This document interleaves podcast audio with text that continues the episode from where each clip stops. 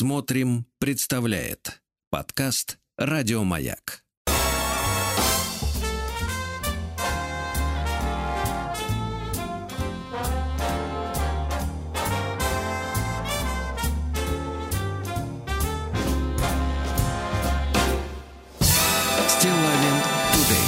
Дорогие товарищи, доброе утро. Здравствуйте.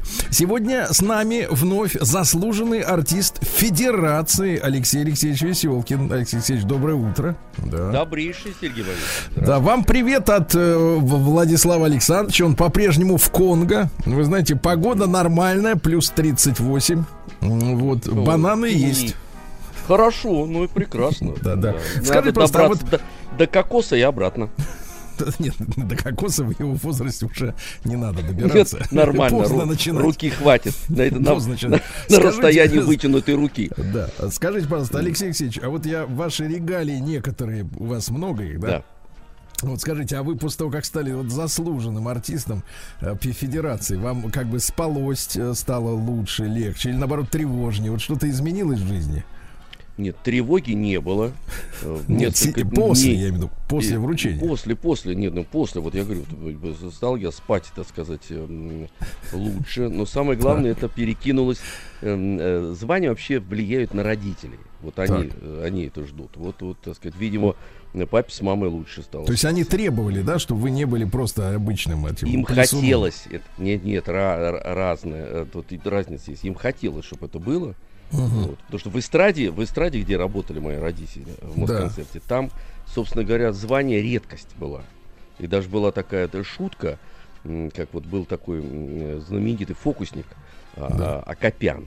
Не, не младший, вот, а Рутюн Акопян, не Амаяк, а Маяк это его сын. Вот. И он был единственным народным артистом России, Российской Федерации тогда. Значит, не, не Советской Не надо говорить фокусник, это иллюзионист. Иллюзионист, хорошо. Фокусник-иллюзионист. Вот. Э, нет, не иллюзионист, кстати говоря, он как-то по-другому назывался, у него мелкая техника была такая в пальцах. Так вот, э, значит... Мелкая э, техника, это щипать, что ли? Да, буквально щипать. Он платки вот вынимал из, из кулачка. И вот была шутка в Москонцерте такая, что ему надо было уже народного дать за то, как он получил, получил заслуженного.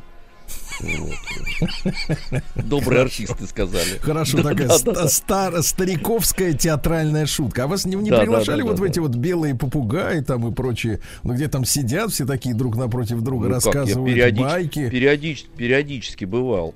Угу. Периодически бывал, да. Я, кстати говоря, на, э, в, в самом первом выпуске э, был, знаете, был, как, который Михаил Ефимович Швыдкой вел. Да. Вот. Потом он назывался «Приют комедиантов». Угу. Э, так что я даже один из форматов, собственно говоря. Ну, Слушайте, а вот скажите, пожалуйста, Алексей Алексеевич, так уж поскольку мы с вами так разоткровенничались, да, вот и да. вы про фокусника тут вспомнили, в принципе, подробности лишние. Угу. Вот скажите, пожалуйста, а вот за что вам конкретно-то дали заслуженного артиста? То есть вот не пойму. Ну, я вот перед этим же, ведь меня, я не помню, какой-то год был. Меня вы кому-то ведь... понравились, может, приглянулись кому-то там, я не знаю, я понравился, Я понравился многим, но тогда института приглянулся, так сказать, получай, не было такого. А как? Нет, вы, я, было я помню, вы же, вы, извините меня, извините меня, вы да. могли засунуть за пояс, э, нет, не засунуть, заткнуть за пояс да. Тарзана. Вы были белокурый, это по, э, это стройный, это... красивый, да, но, и, но к тому же, в отличие одно еще и талантливый, понимаете. Вот, и, вот конечно, вы могли понравиться кому-нибудь из комиссии, например. Да, но комиссию возглавлял Михаил Александрович Ульянов. Так. Вот, и именно он мне в свое время вручил, угу. э, значит, премию за Э, премия «Лучший молодой артист года». Вот была да такая раньше премия «Театральная весна», это аналог э, «Золотой маски». Да. Вот. Э, потом она переросла в золотую маску. Так что вот это, вот это у меня уже было, там какой-то базис. Вот. Ну и потом количество в, в, в том возрасте сыгранного всего было такое серьезное. Угу. Меня, кстати говоря, ведь первого отправляли на стажировку в Лондон. Меня и Жень Дворжецкого. Вас за, за, как, я знаю, что многие, вот кто ездит, ездил в Лондон, в принципе, да. они уже там были завербованы. Вот скажите, к да. вам подкатывали вот какие-то эмиссары, пытались вас, так сказать, Нет, не эмиссары, заставить а работать? А, а наше первое поколение или второе, кто на BBC работал, вы там угу. случайно оказались, познакомились, кстати говоря, с, с знаменитым радиоведущим Сивоном Городцевым. А ты Но знаешь, не как знали, они Севу-то это... кинули? Да, Ты слышал, как они, Севу-то да, кинули? Да, да. да Севу да, жестко. Сева всю очень. жизнь горбатился, лил антисоветчину, угу. да? Значит, да, да, э, да, так да. сказать, лил, лил, лил, и на эти бабки, значит, в ипотеку взял хату в Лондоне. Да. А потом его, значит, соответственно, сняли, сняли с эфиров угу. и хату отобрали, потому что он не выплатил ипотеку. Прикинь, человек там 30 лет лил. Нет, за гранью, да, да, да, да, да. А в итоге Нет. говорят, да пошел отсюда. Вот, да, он вот в Болгарии в результате-то живет, да, в Болгарии. Вот именно, вот именно. В Болгарии русский солдат. Алексей Алексеевич, вот. ну, русский да. это мы, так сказать, понимаешь, Но ну, это, два да, пишем, да, да, три в уме, да, я понимаю. Эфемизм, да. эфемизм. Жестокий эфемизм, да. А, а, ну, что вы а хотите, хотите, да? хотите, вот у вас, я смотрю, много этих э, баек таких театральных, да, может, вы еще что-нибудь вспомните. Вот тут, кстати, на тему нашего вчерашнего разговора, друзья мои, я ага. прошу прощения у всех наших авторов писем, стихов замечательных, которые присылаете к нам. Дело в том, что Алексей Алексеевич все-таки не так часто у нас в эфире, а а, в общем-то, перетереть э, вот этой всей театральной общественности омбудсменом, который невольно становится Веселкин, очень хочется, да, потому что ну, надо же себе как-то самому сказать, почему вот я не хожу в театр каждую неделю. И для этого поводов немало. Вот. Алексей Алексеевич Х- Хотя туда манит да. вас морковкой. Я э, Нет, манит, э, манит заблуждение юности, скорее так, да. Вот, а, вы да, знаете, да, да, Алексей Алексеевич, вот вы вчера излагали очень культурную историю Линкомовскую, да, как там, да угу. что. Варшаверы называли варшавером именно, не варшавером. Интересно достаточно трактовка, хорошо. Вот, но суть не в этом. Э, значит, вот, а вчера вышла новость, что Людмиле Поргиной, знаете, ведь супруга Николая да, Караченцева зарплату, урезали. зарплату вдвое срезали, ты представляешь? Угу. Женщине, которая на своих плечах, да? Вот, вот скажите, просто, вот это как возможно вообще, в принципе? Вот им что, жалко? Вот ну, так вот, театре, по, по, по-человечески. Вот, вот, что, вот жалко полтоса какого-то, а? Дело в том, что в театре возможно все. Вообще, честно говоря. И это не крайняя мера, потому что... Да. А, не крайняя. Такая... Могли вообще снять Нет, все. нет, нет. Нет, не снять, просто в, за, заканчивается договор и до свидания. Потому что если uh-huh. ты находишься на срочном договоре, его перезаключают э, каждый год. Есть такая система. Но если ты, предположим, так э, называемо в трупе театра, да. то тебя уволят не, не, не могут уволить. Просто не могут уволить. И многие артисты, ну как многие, так. ну, ну не, не, не, не, не, все. не то, что там, ну, не, нет, не все. И некоторые работают, там процентов 10, предположим, так, так называемый балласт, так. в театре. Они ничего не играют, но освободиться от них невозможно. Mm. Вот, поэтому они получают небольшую зарплату там свою и, так сказать, э, ну, так помалкивают, потому что их это устраивает, они а чем, а чем люди занимаются-то? Столярничают, что ли? Ну нет, нет, по-разному. Некоторые столярничают, значит, некоторые все-таки работают э, по приглашению в сериалы, потому что много, ведь мы же сериалы рассматриваем с точки зрения главнодействующих лиц, а там же огромное количество персонажей, так сказать, которые не переходят из серии в серию. Uh-huh. Ну, а просто, так сказать, ситуативные такие сцены. Ну, ну и еще есть, если кому повезло, работать на, на, на смежных работах. Ну, это те люди, которые из окон выпадают, да, вот эти все вот эти. Нет, не обязательно из окон. Из окон он, такой квалификации актерской можно и не иметь, кстати говоря. Можно кого-нибудь из провинции взять. Ой, опять у вас вот этот москвизм. Знаете, знаете, вот смотрите, есть да. сексизм, да, есть да. сексизм. Угу. А у вас, я вводу, ввожу новый термин, сик, москвизм. Да. Вы все время да. педалируете, что он в, не в московских театрах какие-то вот какие-то люди недоделанные работают. Он, Ты что на себя тянешь не, одеяло, а? Он не, не корректен. Почему ваш термин? Я вам объясню. Потому что, в принципе, все стекаются в Москву, заканчивают здесь учебные Ну, судя по вашим рассказам, неблаговидным, это действительно все стекается. Да-да-да, хорошо, я принимаю ваш образ, это да. Но в какой-то степени, в принципе, вы правы. Вот, и растекается иногда, так сказать, в обратную сторону. Когда прочим. начинают вантузом работать, да, когда нет, наконец-то. Нет, иногда самостоятельно. Вот у нас был замечательный парень, он поступил к нам в театр, он э, за, да. закончил Ярославское, по-моему, училище, и у него да. мечта была работать в Москве, вот в нашем театре. И представляешь, он а не с чем она связана? Вот почему, почему они хотят, что лезут? Ну, ну, ну как вот лезут? Чего вы сидите вот в, в, в, на Московской федеральной станции? Чего вы, например, Я в сижу Норильске? в бане, например. В Я вот не лезу. Ну, уже два нет, года. Нет, вы не лезете на второй этаж, вот, трудновато, это понятно. Но я просто, вы же не в Норильске, вы же, так сказать, под Москвой все-таки. Ну, построили баню в Норильске. Я родился в Ленинграде, вот. а не, так сказать... Ну, а что при... вы приехали в Москву? Вот вы Вам серьезно отвечать? Или отшутиться? Я, я, я не знаю, у вас есть два варианта. Шутливый и серьезный. Оба смешные. Давайте смешно, это О, хорошо. смешные. Нет, ну, понимаете, да, чертовы вот. москвичи купили, купили с потрохами станцию в Питере для вещания своего сигнала. Вот и почему. А, понятно. Вот ясно, и все, да. Это была, это, если бы они не полезли, я бы тоже. Слушайте, ну я вам так скажу, я, я понимаю. Это была да. обратка, ну, обратка. Я, я, я понял, понял, да. Нет, я, это все понятно, это процесс-то ясен.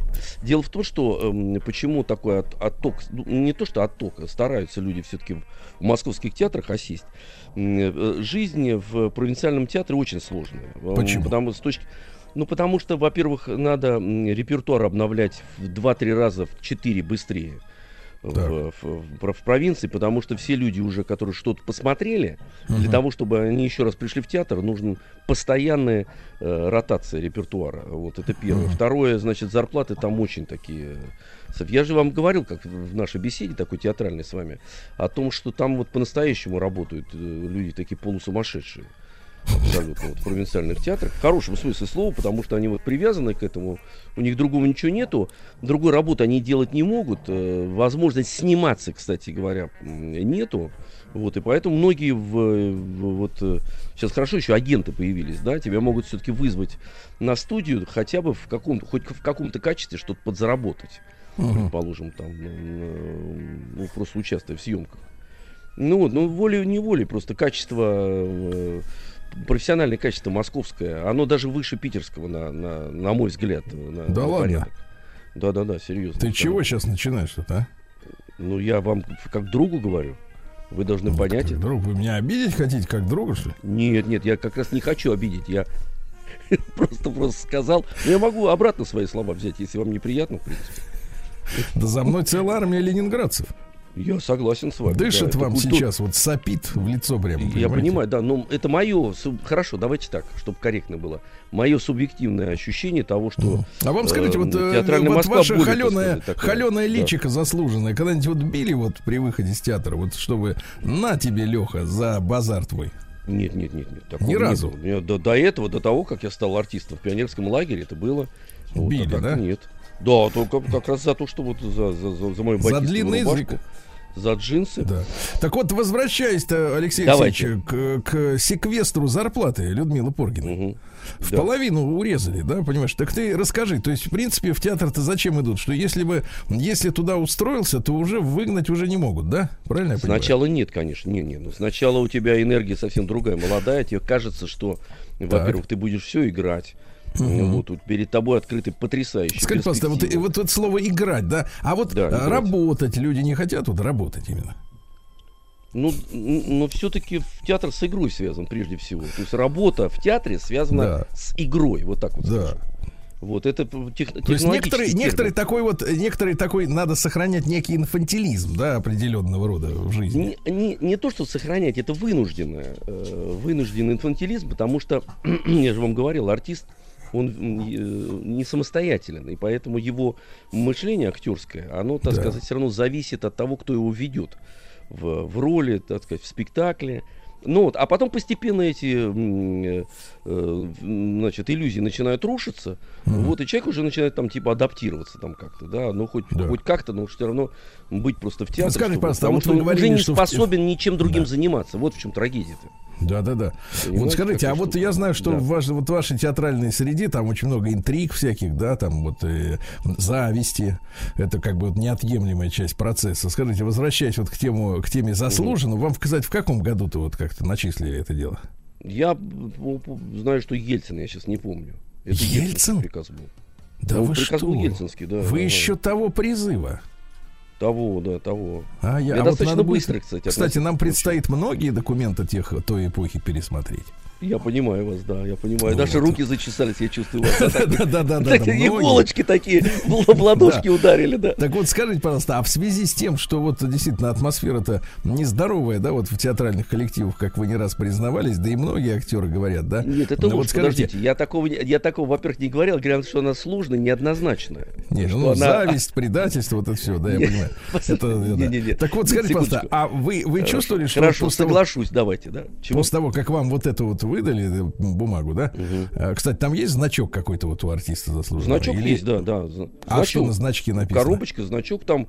Э, там герб в, в, колосьях и написано заслуженный артист России.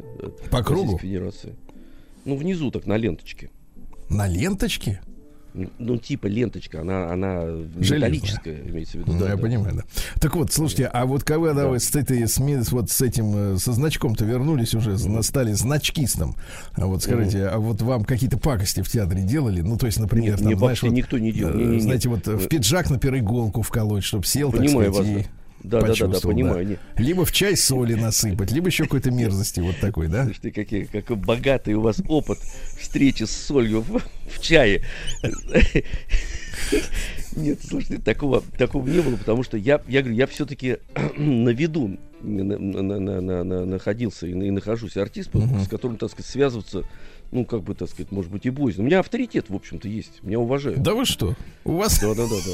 Слушайте, а как вот, вот, как вот, когда человек сам о себе говорит, у меня, в общем-то, есть авторитет. Звучит-то не очень, да? Я в данной ситуации это просто как факт это говорю. А не, да. не, не, не, не, не то, что это заслужено. Просто вот угу. стечение обстоятельств, вот, вот такие, несколько, вот комбинация. Да. Э, вот я, я понимаю, что это существует. Ну, в общении это чувствуется. Нет, вы знаете, кстати, по поводу иголок э, в штанах и, так сказать, клея да, во рту. в штанах. А, да-да-да. Я вам должен сказать, просто шутки-то были. Я как-то один раз прибежал, у меня так. быстрое передевание было на следующую картину. Ну и мне товарищи мои, ну, друзья, я, кстати, благодарен был, потому что смешно. Вы картиной Они, что называете? Э, э, есть части в спектакле, так. они называются так. картины. Угу. Вот, там вызов там, на, на первый, там, части, а что вы? Следующее, нет, в театральных терминах это называется картина. Вот, следующая картина. Переход с, с там, помришь взять, переход с третьей на четвертую картину. На так. сцену там то-то, то-то. Так. Короче, я перебегаю, а это надо было очень быстро сделать, переодеться. Вот, и, и ботинки, которые я должен был переодеть, мне их прибили к полу.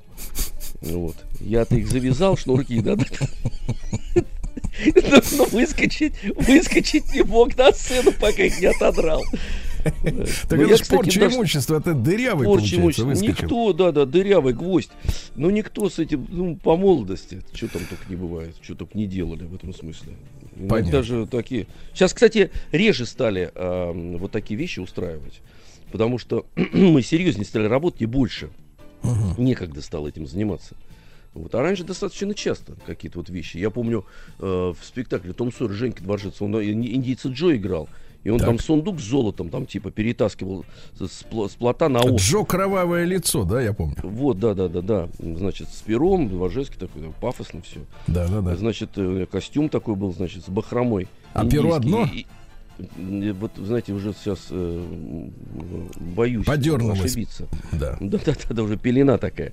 Короче говоря, в этот сундук кто-то ему нагрузил вот эти грузы, которые поднимают штанкеты. Вот. И он, значит, это дворжик так, с таким пафосом, значит, подплыл на этом плот такой подплыл. Он за него схватился, такой впечатление, что плита. Даже весь, весь пафос, перья, все растопырилось, пока он его перетаскивал на остров. Ужас такой, знаешь, таким скрипом беспредельно. А так, до этого-то он изображал это. А до этого, а до этого а сейчас почувствовал. А до этого перепрыгивал, так сказать, с плота, значит, на, на этот остров, так сказать, как птица такая индейская, знаешь, вождь серебряная стрела, так, чё, раз, да. так, все, значит, это, глаз такой, значит, все. И настоящий индейец схватился, да. и такой впечатление, что он пол начал отрывать. Алексей Алексеевич, а ведь история-то мерзкая. Вот люди нас слушают, да, которые да. настоящим трудом занимаются и добывают копеечку, честно смотрят и думают, вот сволочи.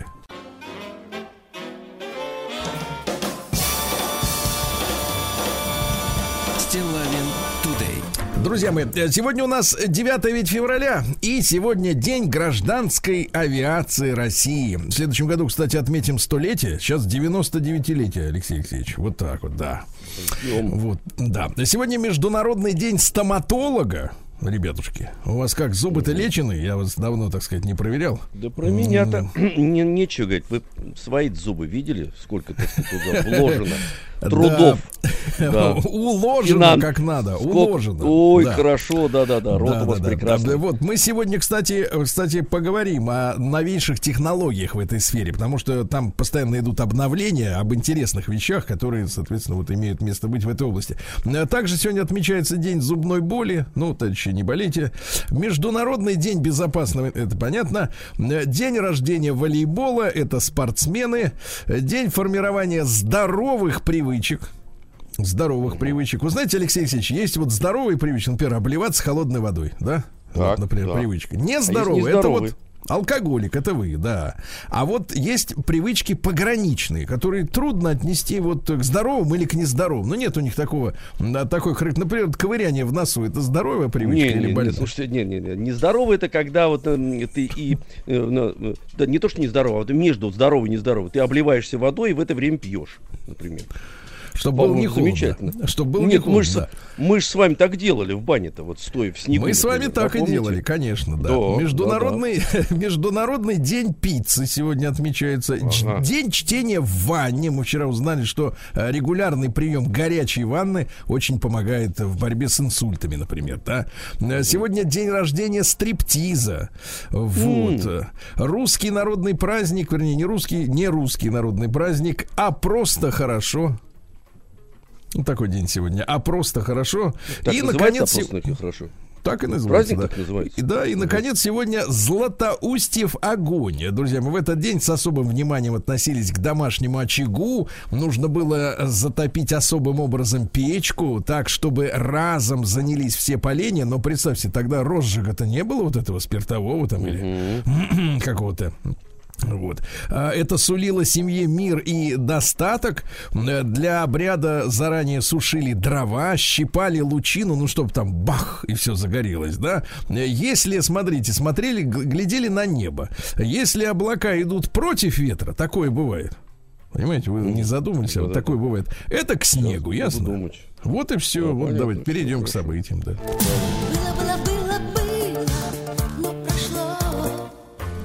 Да, в 1441 году Низамаддин Мир Алишер Наваи родился. Узбекский поэт.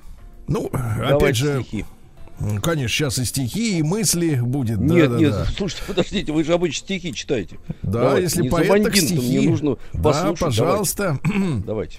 Если в юности ты не прислуживал старым, сам состаришься, юных не мучай за даром старость близится, будь уважителен к старцам, но от юных не требуй служить себе с жаром. да? Да, Или, например, распалившийся хмелем подвыпивший старец – как старуха, что красится красным отваром, будто розы и листья пришиты к коряге, вид у пестрой одежды на старце под жаром, а? Понимаете? Ну, вы примеряйте, примеряйте, стишки тоже актуальны. Да, да, да, да, да, похоже, вот. Похоже. В этот день, в 1669 указом Петра I в Москве учреждена бурмистерская палата. Понимаете? Бурмистерская. Нет. Вот это? и все. Да-да-да. А, спасибо. Вот. Хорошо. Да. Быстро, в 1762 в недолгое правление Петра III был предпринят ряд, ряд мер по прекращению преследования старообрядцев. Ну, большая трагедия у нас, да, вот этот вот церковный угу. раскол, вся эта история. Вот, ну, при, вроде, вроде как прекратили, да. В 1773-м Уильям Генри Гаррисон родился, девятый американский президент. Он на посту президента всего месяц э, пробыл, так что гадостей сделать особо э, не успел. Вот, в день присяги э, погода была очень холодная. Вот, но он должен был показать, э, что он, э, так сказать, герой военный, да. Э, произнес двухчасовую инаугурационную речь, два часа говорил, представляете? Это вообще самая длинная история, самая длинная речь в истории в американской.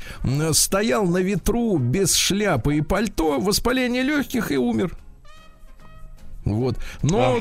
но с тех пор вот они так долго не разговаривают вот, на инаугурационной ну, на речи. Вообще, им бы как бы на лето бы, на лето бы перенести бы вот эту всю процедуру, чтобы ну, да, как да, не рисковать. Да, да. Василий Андреевич Жуковский, вот еще один поэт. Сейчас я вас буду мучить стихами, да. Ну, хорошо, хорошо. Да, в 1783-м. Вообще он незаконно рожденный э, сын помещика Афанасия Бунина и, представляете, пленной турчанки красавицы.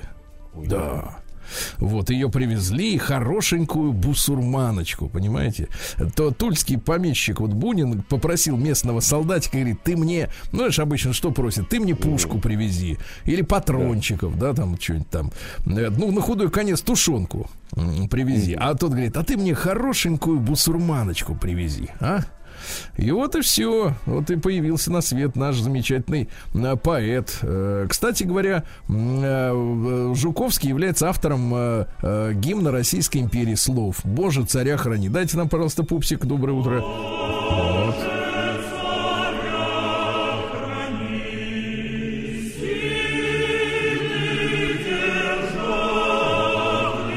Замечательная музыка, замечательная, да. Вот. В 1844 году Анатолий Федорович Кони родился юрист. Ну, как юрист? Он защищал террористов, вы понимаете, да? Помните, была такая угу. Вера Засулич? Да. Засулич. Да, Фамилия да, да, такая да, странная правда. достаточно. Она пыталась застрелить питерского мэра Трепова. Вот. Вот. Они э, оправдали ее, группово оправдали. Тогда конечно, конечно. Они взяли ее и оправдали. Ну вот, угу. вот что за что за люди, да? Вот все же по факту. Вот тебе ствол, вот пули, да? Что тут оправдывать? Вот человек лежит. Да, вот человек истекает кровью. Да, с ума сойти. Вот что это за люди? Эти все юристы. В 1846 году Вильгельм Майбах родился инженер и главный дизайнер Мерседеса в начале 20 века. Ну вот э, э, в последнее время возрождена эта марка э, в модельном ряду Мерседеса, да. Ну, как правило, это просто S-класс, там удлиненный или более богато а, обделанный, как говорится, да, и там какой-нибудь двигатель помощнее. Раньше Майбах это был самостоятельный автомобиль. Помню, у Владимира Вольфовича Жириновского был такой старенький, но хороший, понимаете. Такие машины не, не, не быстро стареют, вы понимаете. Вот. А в 1874 Всеволод Эмильевич Мирхольд. О, и здесь вам подфартило. Театральный да. режиссер, новатор. А вот вы мне объясните, пожалуйста, ведь про Мирхольда в последнее время пишут, что стучал. Ну, я не знаю эту историю насчет стука. А вот, а вот да хорошо, амби... тогда оставим это на совести у него, клеветников. У него... клеветников. Вот, слушайте, Вы скажите мне, вот, пожалуйста, вот другое. Да. А в Театр чем имени... Нав... Театр, Нават. сейчас я вам скажу, да. назывался-то как театр имени Мирхольда. Представляете? Так. То есть при жизни у него так театр назывался, Тим. Вот, театр имени То есть он, в принципе, где... не скромный был, да? Ну, я, я чувствую, у него амбиции колоссальные были, вселенские. Но новаторство было в том, что он изобрел способ, э, метод так. биомеханики, так называемый. Это как? То есть, э, э, ну, очень выразительно это внешне было. То есть, вот внутренние, так сказать, процессы, которые психологически исследовал Станиславский, он это все вынес в форму так, вот этой биомеханики. В, так. в конструкциях передвигались люди. То есть, очень, погодите, погодите, сказать, это что-то типа пластикой. психосоматики, что ли? Я это знаю, когда человек больной, а у него, значит, соответственно, руку выкручивает. А, нет, нет, да? нет, нет, нет, нет, нет, нет, не до такой степени, нет. Все-таки у него это художественно было. Э, вот. Но это очень было радикально и очень смело, действительно. То есть, Но вы можете принципе... описать-то, ну вот что это, что значит, вот он наружу выдавал мысли, так сказать, как ну, это ну, выглядело? Послушайте, ну, это было выраж... Это нет, нет, нет. Это было выражено в очень стройных. Ну, сейчас мизансцена, вот вам объясняю, что такое мизансцена. Это вот это мы не успеем тогда. Пласт... Но в том-то и дело, пластическое выражение э, смысла сцены самой. Нет, чувствую, ну, не люди, надо начинать люди, вот это Люди представляли из себя некий, некий да. движущийся механизм на сцене. Так. Вот, по ну, кон, в, внутри конструкции. Нет, ну, конечно, как это вот можно при жизни человек назвал театр театр имени Ну да, я тоже удивлен. Это что да, за наглость? Да, да. Какая, какая, какая... Понимали, да, да. Вот. А как же скромность украшает? Нет, люди. не украшает скромность. В 1885-м Альбан Берг родился, австрийский композитор. Дайте нам, пожалуйста, пупсик Альбана Берга, да? Вот. Вот он, когда с этой музыкой к народу-то вышел, Представляете, начались общественные беспорядки, и даже пришлось полицию приглашать, э, чтобы усмирять людей, потому что люди были взбешены такой музыкой. Говорит, деградант. Ну, давайте погромче еще послушаем.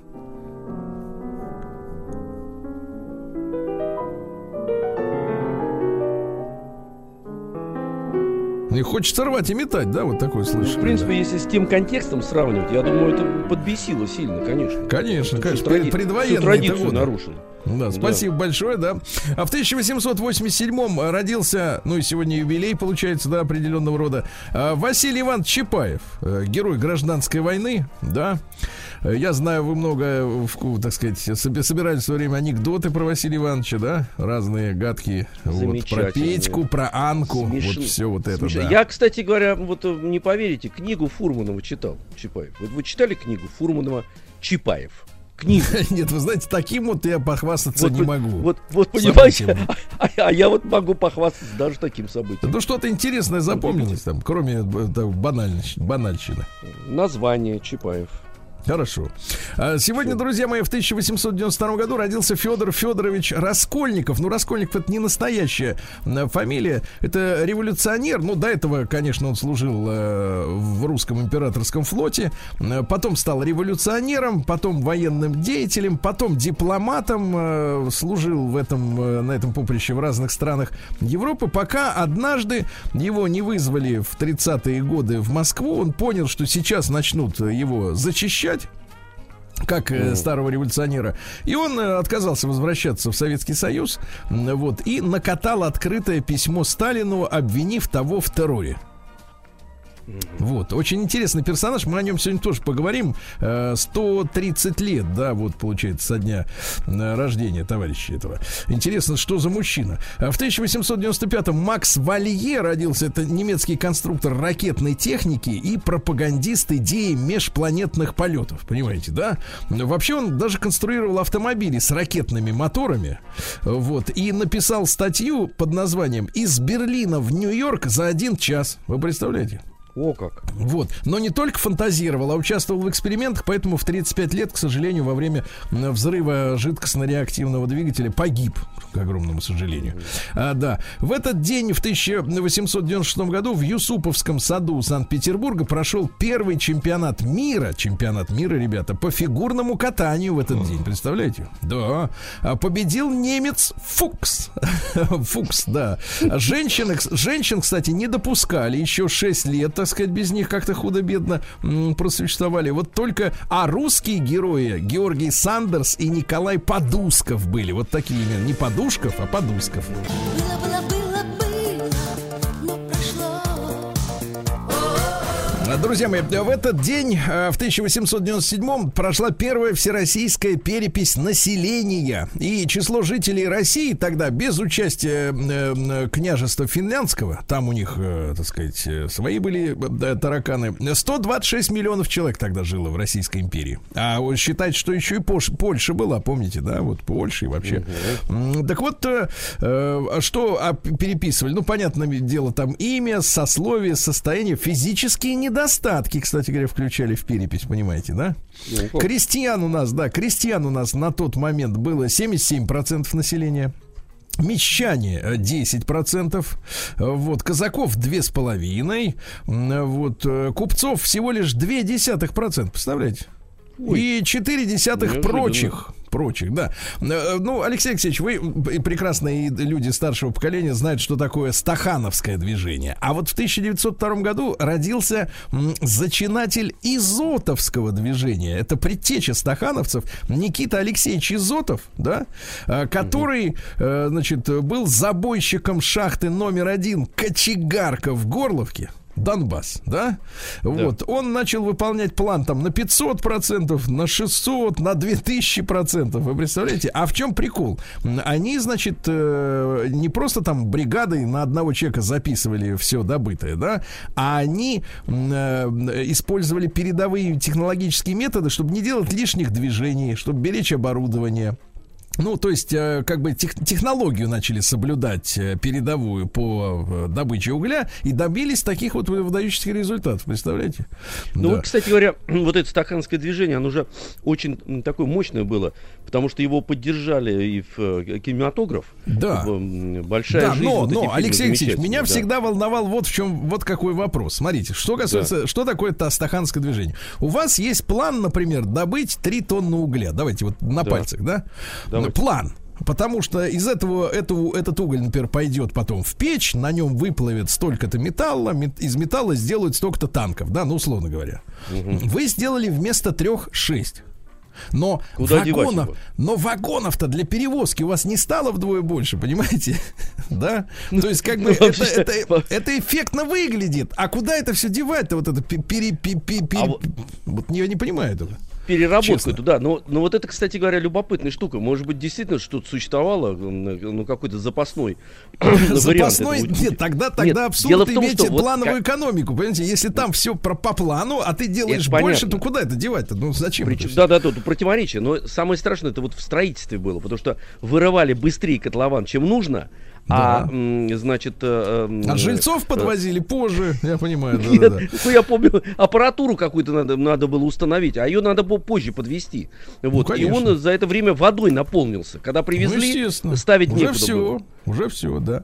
А в 1938 году родился Игорь Яковлевич Гранов, музыкант и композитор и создатель а, вокально-инструментального ансамбля гитары. «Голубые гитары». Дайте-ка нам, да, товарищи. Да. А там ведь Игорь Крутой начинал там работать. И Тамара там очень, Мянсарова, там, Лев там Бараш... очень много людей. Да, да, да. Барашков. И Ведищева, и даже Петя Подгородецкий там, представляете? Ну, давайте угу. чуть послушаем. С тобою рядом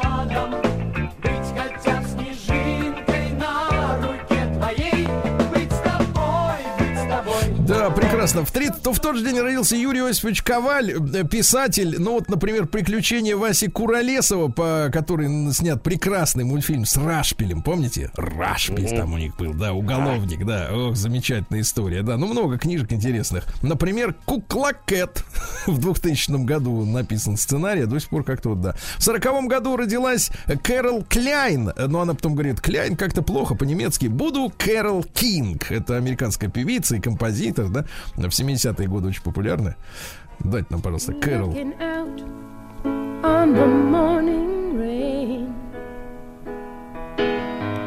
I used to feel uninspired. Да.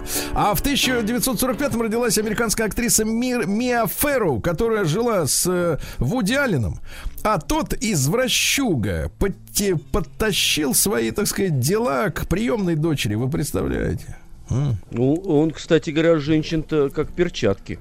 Какая Сменил. грязища, да? В 50-м году американский сенатор Джозеф Маккарти объявил, что э, кругом коммунисты, надо их всех выдавливать. Начался маккартизм. В Штатах, да, это вот движение, ну, несколько лет продолжалось, где в том числе из Голливуда выгоняли э, известных режиссеров и сценаристов, э, которые просто вот были заподозрены э, в симпатиях даже к коммунизму. То есть сегодняшний процесс, когда там БЛМ или э, культура отмены, знаешь, вот это идиотское название, да, cancel да, да. culture, когда э, человеку говорят, пшел вон отсюда, мы тебя вычеркиваем отсюда, выпиливаем тебя отовсюду, да, это же не, не, не сейчас родилось, то есть в их традиции, то есть периодически их трясет, они начинают вот сами с собой расправляться. В 59 году Владимир Владимирович Басов, э, режиссер, прекрасный актер, сын Владимира Басова, тоже нам известного всем, да, а начинал он играть э, в таких культовых картинах, как «Москва Кассиопея», самого там раздолбая с клеем, помните? Да, да, рыжего Который такого, приклеился, да, да, да. Угу. Ну и очень прекрасный мужчина. В 62 году Ямайка стала независимой от Великобритании. Вот в этот день. Хорошо. Но на Ямайке все спокойно, дым, дым стоит, как говорится, да, нормально. Столбом, да. да, да, да. А в 79 году родилась Ирина Слуцкая, наша замечательная фигуристка, правильно? Вот. Семь да. раз становилась чемпионкой Европы. Великое достижение, кстати говоря, да. Вот. В 84 году в этот день не стало Юрия Владимировича Андропова. Вот. Кстати, любопытно, что за месяц до, до смерти э, он был признан совместно, правда, с Рональдом Рейганом человеком года 83 -го года в журнале Time. А этому предшествовала история с э, Самантой Смит. Помните, девочка, которая угу. написала письмо Юрию Владимировичу и сказала, не Юрий Владимирович, э, Юрий, неужели вы хотите убить нас всех тут атомной бомбой? А он говорит, да ну что вы, что ты, девочка моя? Конечно, нет. Вот, и она прилетела в Советский Союз. Правда, уже Юрий Владимирович, так сказать, принять ее не мог, чувствовал себя плохо. Ну, а в 2002 году, 20 э, лет назад, э, не стало Олега Жукова. Это, э, так сказать, один из участников дискотеки аварии. Помните, вот э, э, да. паренек полный, да, он с самого начала был в этой команде, в дискотеке аварии, вот, и, к сожалению, за где-то за полгода до этого обнаружили опухоли в голове, в мозге, вот, и его вот 20 лет назад не стало, вот такая вот трагедия. И в 2016 году в Абхазии введен запрет на аборты. Слышали об этом что-нибудь? Вот сейчас слышал, мне сказали. Вот услышали, запоминайте. Все хорошо, я все запомнил.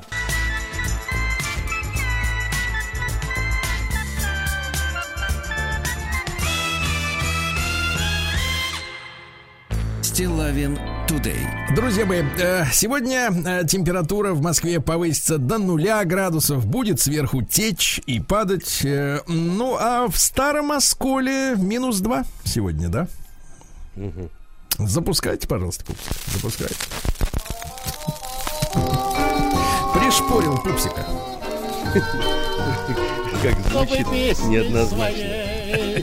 Помогать вам в работе дорогие мои. Оскольчане, так надо говорить, вот так вот, да. В Старом Осколе прошел открытый чемпионат для любителей зимнего плавания. Вы представляете? В 38 раз. Еще Советский Союз был, понимаешь, люди угу. уже плавали.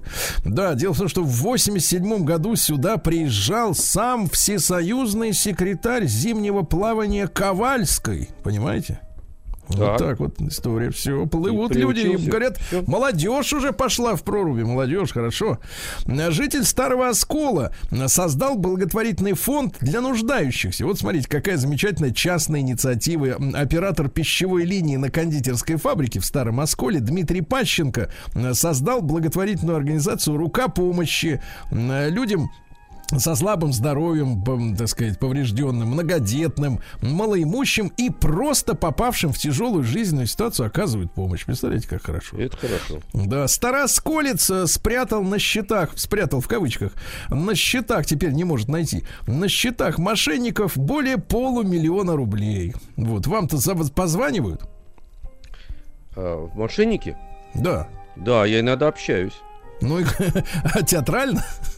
Театрально, да, да, да. Давайте Я так, долго, давайте так. Чем больше такие, как вы, давайте так, чем больше какие такие, говорю.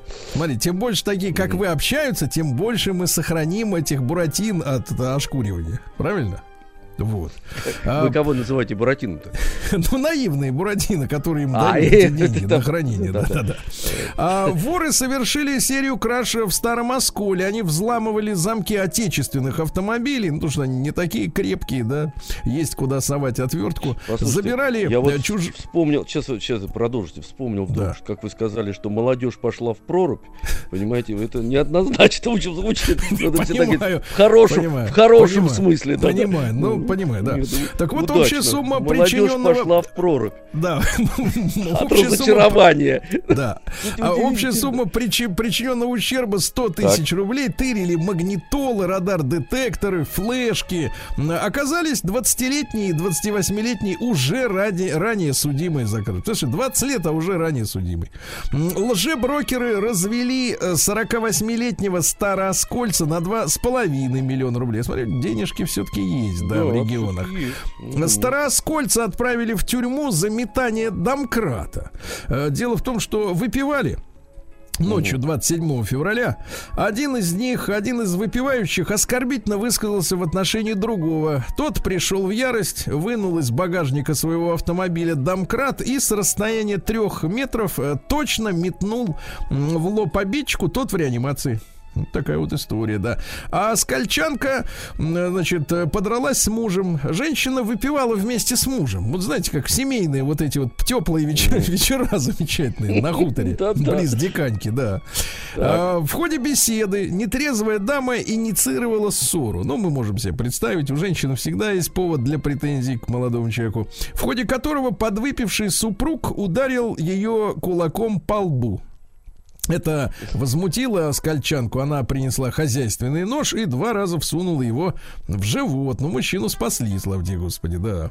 Убивать, говорит, не хотела ни в коем случае. Просто, так сказать, зачем же он мне полбу-то дал кулаком? Да. Угу. А скальчанка 28-летняя похитила деньги из сейфа мужика, с которым подживала. 280 э, тысяч рублей на минуточку, представляете? Следователи раскрыли все это дело. И, э, к удивлению самого мужчины, который, ну, во-первых, э, в шоке от того, что она украла, а во-вторых, она, оказывается, э, уже рецидивистка, то есть уже имеет ходку на зоне, на зону. И скрывала. Делается, а? скрывала. Сейчас, вы знаете, есть же исследования заемщиков в банках, да, на, э, так сказать, на предысторию их жизни. А мне кажется, и всем остальным людям тоже надо как-то вот э, Согласен поковырять в биографии. Точно, да, потому что вдруг правильно. ты с уголовницей зажил, а? Да, да, да, да, да, да, да. Да, да. Ну и пару сообщений еще буквально. Староосколец проведет 300 часов на обязательных работах за нетрезвое вождение. 300 часов. Ну и просто такая бытовуха. Староосколец избил соседа керамической кружкой. Керамической. Кружка не пострадала.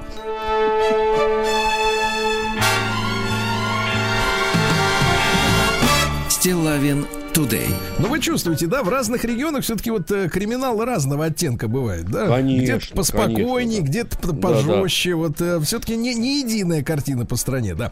Э, друзья мои, 8 признаков того, что переутомление уже разрушило ваш организм. Давайте, Алексей Алексеевич, ну, давайте, загибаем давайте пальцы. Постоянное давайте. чувство усталости, расстройство сна. Есть? Есть. Есть. Постоянно болит голова. Болит, болит. В желудке спазмы. Пульс чист свистит даже в состоянии покоя. Менс... Эм, ежемесячный цикл нерегулярный. У вас нерегулярный, да? Хорошо. Чувство слабости, сложности с концентрацией. Ну, в общем, э, я так почитал э, болезни, которые все сопровождаются вот этими симптомами, да? Ну, в принципе, это уже не живой человек. Ну да, уже да, не доживающий. Да. А, ученый из Сколково, профессор Лоран Генцбиттель как хорошо звучит, утверждает, э, что э, изменится население планеты уже через 30 лет. Через 30 лет нас, э, ну, вас и нас будет 9 миллиардов человек, да, так. и придется вдвое нарастить производство белка. В том числе будете грызть нут. Вот, ясно? вот. Алек Болдуин, убивец, помните, который застрелил на фильме, на съемках фильма «Ржавчина» операторшу-то из Советского Союза. Так, девушку, чего? красавицу. Вернулся к съемкам, все на работе. Все Говорят, утихло, что... заметьте, как все засосалось. -то. Да, да, да, да, да. В Англии замечен на съемках фильма под названием 97 минут будет э, играть агента АНБ, Агентство национальной безопасности. Ну и э, я почему эту новость взял? Сама все, конечно, мерзкая, но э, э, ранее Ханна Рид, это женщина, которая готовила оружие как раз для съемок фильма «Ржавчину», то есть просто понимаете, какими руками это все делается, рассказала, что загрузка холостых патронов в винтовке для съемок, застрелил-то угу. Олег Голден из пистолета, а здесь в винтовке, была для нее, теперь цитирую, самым страшным делом, потому что она не знала, как это делать. Слушайте, человек, который занимается ну, оружейным этим всем делом, ну, не знает, как это гранью. делать. Что за люди этим там занимаются? А нотариусы сделали важное напоминание потенциальным наследникам. Запрещено снимать деньги с карты ушедшего до тех пор, пока наследство официально не распределено. Ясно? Вот. А россияне признались, э, что 24% из них обманывают потенциального работодателя на собеседовании при устройстве на работе, на работу, да. Ну, как правило, врут про личную жизнь. Ну, например, э, значит, сколько я не разговаривал с работодателями, там, значит, основная тема такая. Ой, вы знаете, замуж не собираюсь, мамой становить не собираюсь становиться. А потом да. через год, раз такая, через полгода, а уже в декрет и все.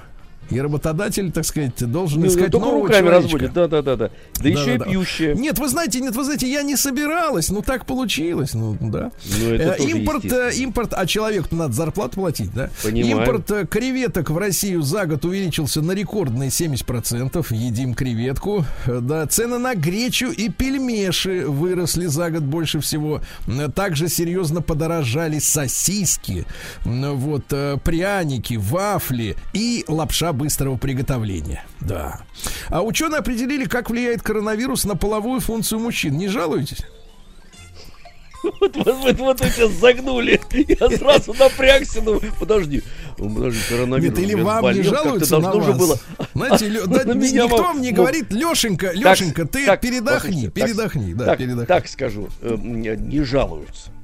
А, не жалуются, понимаешь, заняты не делом, жалуются. я понимаю. Да, так да, вот, да, да, уровень мужских гормонов во время заболевания заразой заметно снижается. Но, говорят исследователи, через три месяца после выздоровления возвращаются в норму. Так что, ребят, в течение трех месяцев чудес не ждите от своих мужей. Да, не ждите. Ну, вот не дальше. Ребята, а девчат. Да, а, да, да, извините, извините, девчата, конечно, без попутал, без. Ученые выяснили, ну, а ты игрался. Ученые выяснили, ну все, все, все, старичуня, все, замолчи. Ученые... А ты мог бы сделать вид, что ничего не произошло. Да. Сереж, как вы вскрылись-то, я вот да, удивительно. Я с вами в баню-то теперь с а пробкой пойду. Давайте так, я вам скажу, вы уже хожены. Нет, вы уже хожены. тазик буду держать. Тут даже неизвестно, где прилетит. Нет, нет, за мылом нагибаться уже нельзя. Да, весь юброс, видите, такой ниже пояса. О, господи, да, Ученые выяснили, сколько нужно спать, чтобы похудеть. Ребят, смотрите, как интересная вещь. Если вы будете спать 8 с половиной часов, то будете так. сжигать до 500 калорий больше. Таким образом, если хорошо спать, то вы за три года, ну, вернее, давайте так, в год похудеете безо всяких физических усилий на 4 э, килограмма. Представляете? На 4 килограмма, да. Ну и что еще? Пару сообщений давайте буквально. Ученые выяснили, что человек воспринимает мир с запозданием в 15 секунд. Представляете? Информации так много, э, что мы вот э, с задержкой в 15 секунд э, все это расшифровываем.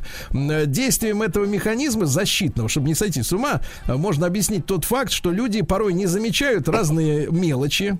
Также действием этого защитного механизма объясняется запоздалая реакция на события, которые происходят очень быстро. Например, все вот эти фокусы, да, движения руками, все это из-за задержки в 15 секунд, представляете? Да. Да это а... ерунда, они с ума сошли. Мы бы так на автомобилях не смогли бы ездить. Ну что они ученые? Ну что они мелют? Ну что да. ж мелют ученые? Совсем да, да. Вы тазик придерживаете, давай, знай свое дело. Это не то слово, я приклею, господи. Да, да, да, дальше, да. дальше. Goldman Sachs описал мировую ситуацию с сырьем следующей фразой. Закончилось все. Ну, Тревожное сообщение, так, кстати говоря, требует нашего расследования отдельного. А страховщики назвали максимальный ущерб за упавших, э, э, за упавших на машину сосульках. Э, сосулек, да, вот когда на машину падает. В среднем цена по России таких повреждений 126 тысяч рублей. Но есть и рекорды. В Калуге на Volkswagen Touareg упала ледыха, и ущерб составил миллион триста тысяч. Вы представляете? Миллион триста тысяч. Ну и, наконец, названа причина причина прожорливости андроидных приложений. Я знаю, вы такой э, четкий адепт андроида, да, ненавидите Apple. Так вот, провели эксперименты с запусканием, с запуском одних и тех же приложений э, в андроиде и в э, оперативной системе Apple. Так а выяснилось, что э, приложения андроида потребляют в три раза больше оперативной памяти, чем на смартфонах от Apple.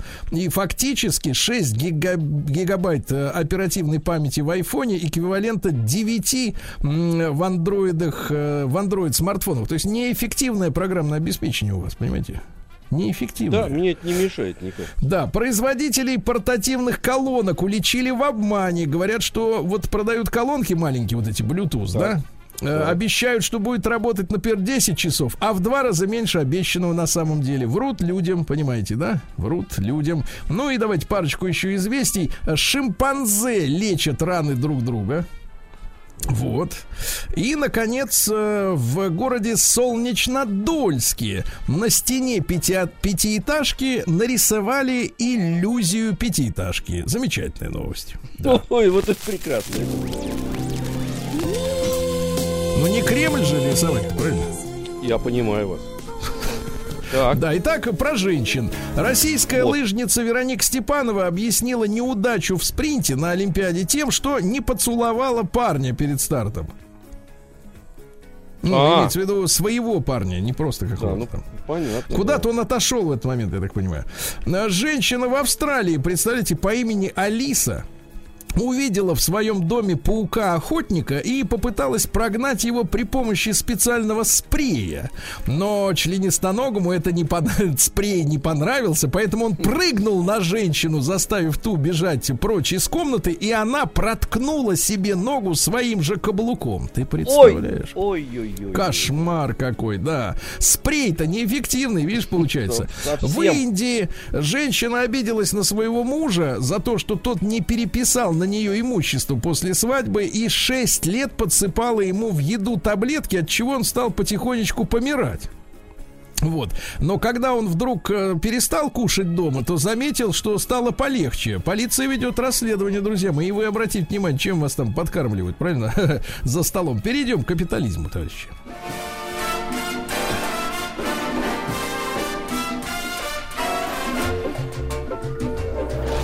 Новости капитализма. Ну что же, продюсер четвертой матрицы, кстати, смотрели, нет? Как там, барахло? Нет. Не, не смотрели. Те, держитесь, хорошо. Подали в суд на Warner Brothers за то, что раньше времени, по мнению продюсеров, угу. новую матрицу слили э, онлайн кинотеатром. Вот. Не успели отбить э, сколько надо в, в обычных кинотеатрах, по мнению продюсеров. А британских пользователей, вот шикарная новость вчера вышла, обяжут показывать паспорт перед просмотром порнографии. Подожди, а кому показывать-то? Кому?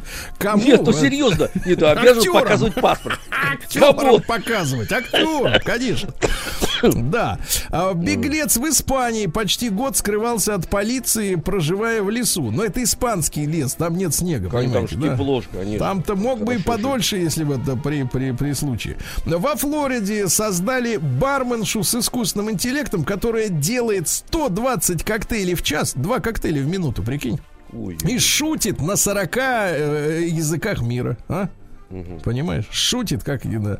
А смельчак э, в Индонезии поймал опасного крокодила, у которого на шее была покрышка автомобильная. Э, вот, э, снял эту покрышку, чтобы избавить рептилию от страданий, а тот его поцеловал, говорит, спасибо тебе, добрый человек, вильнул хвостом по морде и ушел и под ушел. корягу. да. Понятно. Ну и, наконец, э, в Германии не хватает земли под витрины электростанций. Там же этот зеленый идиотизм продолжается, да? И там же они решили 2% территории Германии отдать под ветряки. Понимаете, ага. да? Идиотизм. Так вот, нет земли-то больше. Некуда ставить Слушайте, эту фигню. Ну, там не только в Германии, в Швейцарии тоже нет земли. Ну а там они куда? Не... Нет, нет, они Пусть в э, горах решили, ставят. Э, э, решили ставить э, панели Где? над дорогами. Я понимаю, но есть, а это речь идет о ветряках. Да, давайте перейдем к нашей ситуации. У нас все Давай. попроще и поприятнее. У нас не дай это ересь.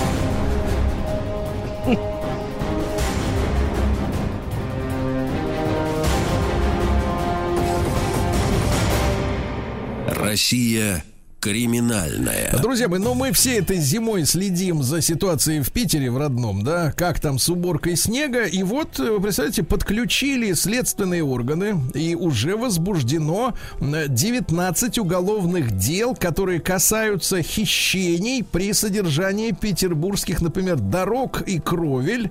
И 6 человек арестованы э, по делу о мошенничестве при уборке, например, Васильевского острова, только одного района Петербурга. То есть есть, э, видите, этот скандал, который вылился даже в медийную сферу, да, оказывается, это же, получается, воровство и еще и не, саботаж. Он, он не мог Саботаж. не Я, я там недавно был на гастролях в вашем прекрасном так. городе. Как? Меня очень удивило. Ну, ну за гранью. Там, ну ладно, ладно, за... видите, причина-то в чем? Преступники. Преступники. Да, да, преступники. Нет, нет, преступники, ну сразу понятно конечно. было, что что-то там делается. Не то, то да, это все, понятно. Все парковки засыпаны. Все засыпано, да. Вдоль дорог в России, давайте так, давайте, давайте о хорошем, давайте. В России обманутый, обманутый муж э, пытал любовника жены и требовал от него удобрения. вот. Он э, кинул кинул любовника на заднее сиденье, связал так. там и полтора часа всяко-всяко в поле пытал. Э, тот пообещал, что выделит э, за то, что пользовал чужую жену, 5 миллионов рублей удобрениями. Но как только освободился, тут же побежал э, поганец в полицию, и вот теперь будут рогоносца судить. Человеком, который пририсовал глаза на картине ученицы э, Малевича оказался охранник Ельцин-центра. Помните, там э, картина висела, там были да. три фигуры, у двоих глаза есть, у одной, у центральной нет. Пририсовали, оказался охранник, да-да-да. Дальше, о хорошем положении дел в московских театрах. Сотрудница Московского государственного академического детского музыкального театра имени Натальи Сац потеряла 5 миллионов рублей, увлекшись онлайн-инвестированием. А?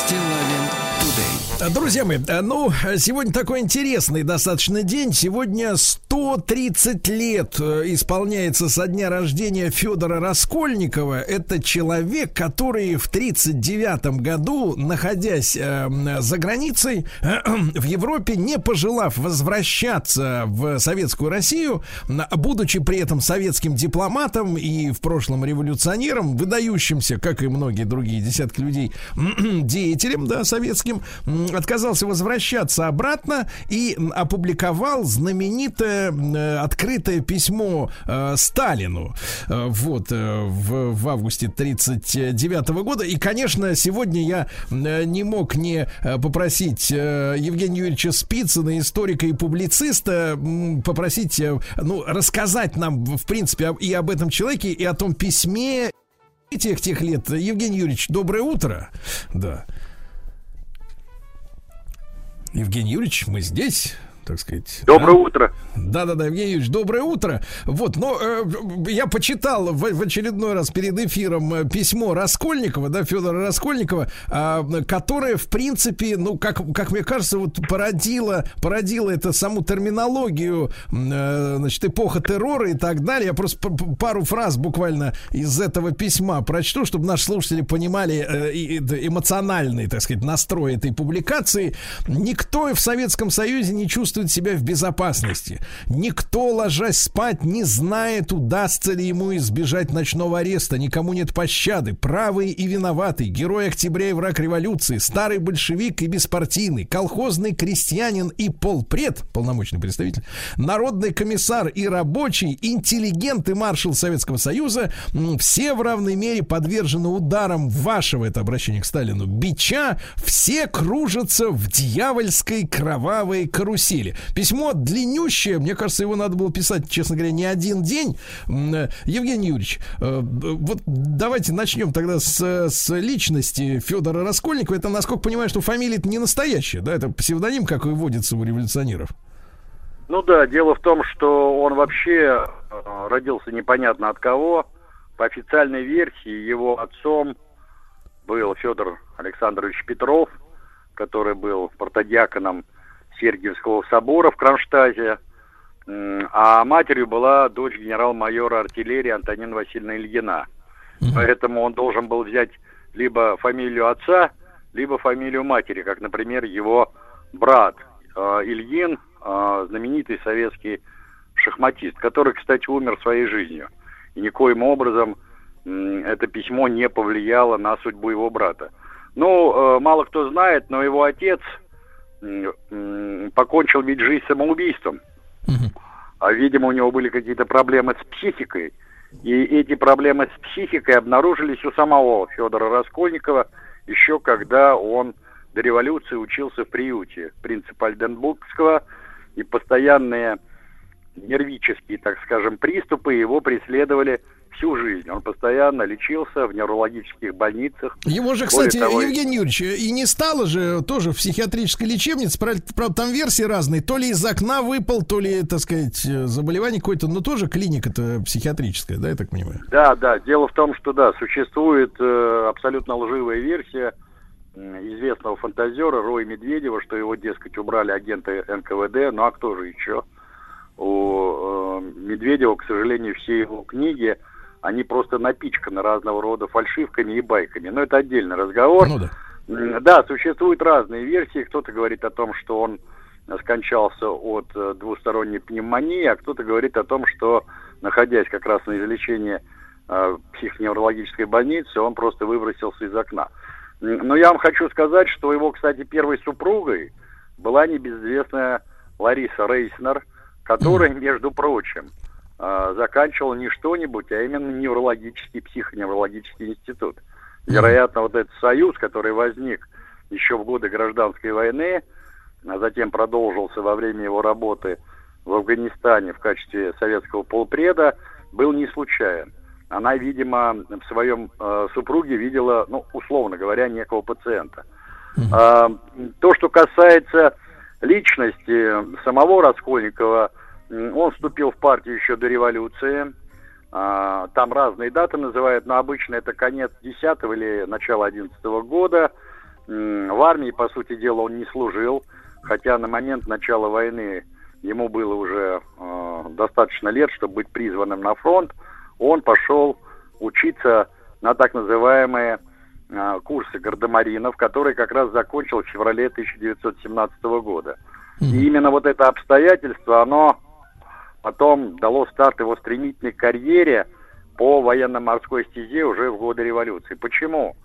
Дело в том, что он в июле 17 года, когда м, произошли вот эти знаменитые июльские события, или так называемый июльский кризис, принял самое активное участие в них и был арестован временным правительством. То есть был как бы на острие этой борьбы и пострадал за это. И поэтому сразу после того, как большевики приходят к власти, он, а, по сути дела, был назначен комиссаром морского генштаба. И вскоре стал э, заместителем Троцкого по наркомату, по военным и морским делам, курируя как раз э, дела военно-морского ведомства. Ну, в годы войны он командовал э, Волжской флотилией, потом непродолжительное время он командовал Балтийским флотом – Правда, там была очень странная история с его взятием в плен английскими моряками. Э, даже существует версия, что во время нахождения в плену, он там был без малого э, полгода, он был завербован английской разведкой. Потом их обменяли на британских пленных моряков.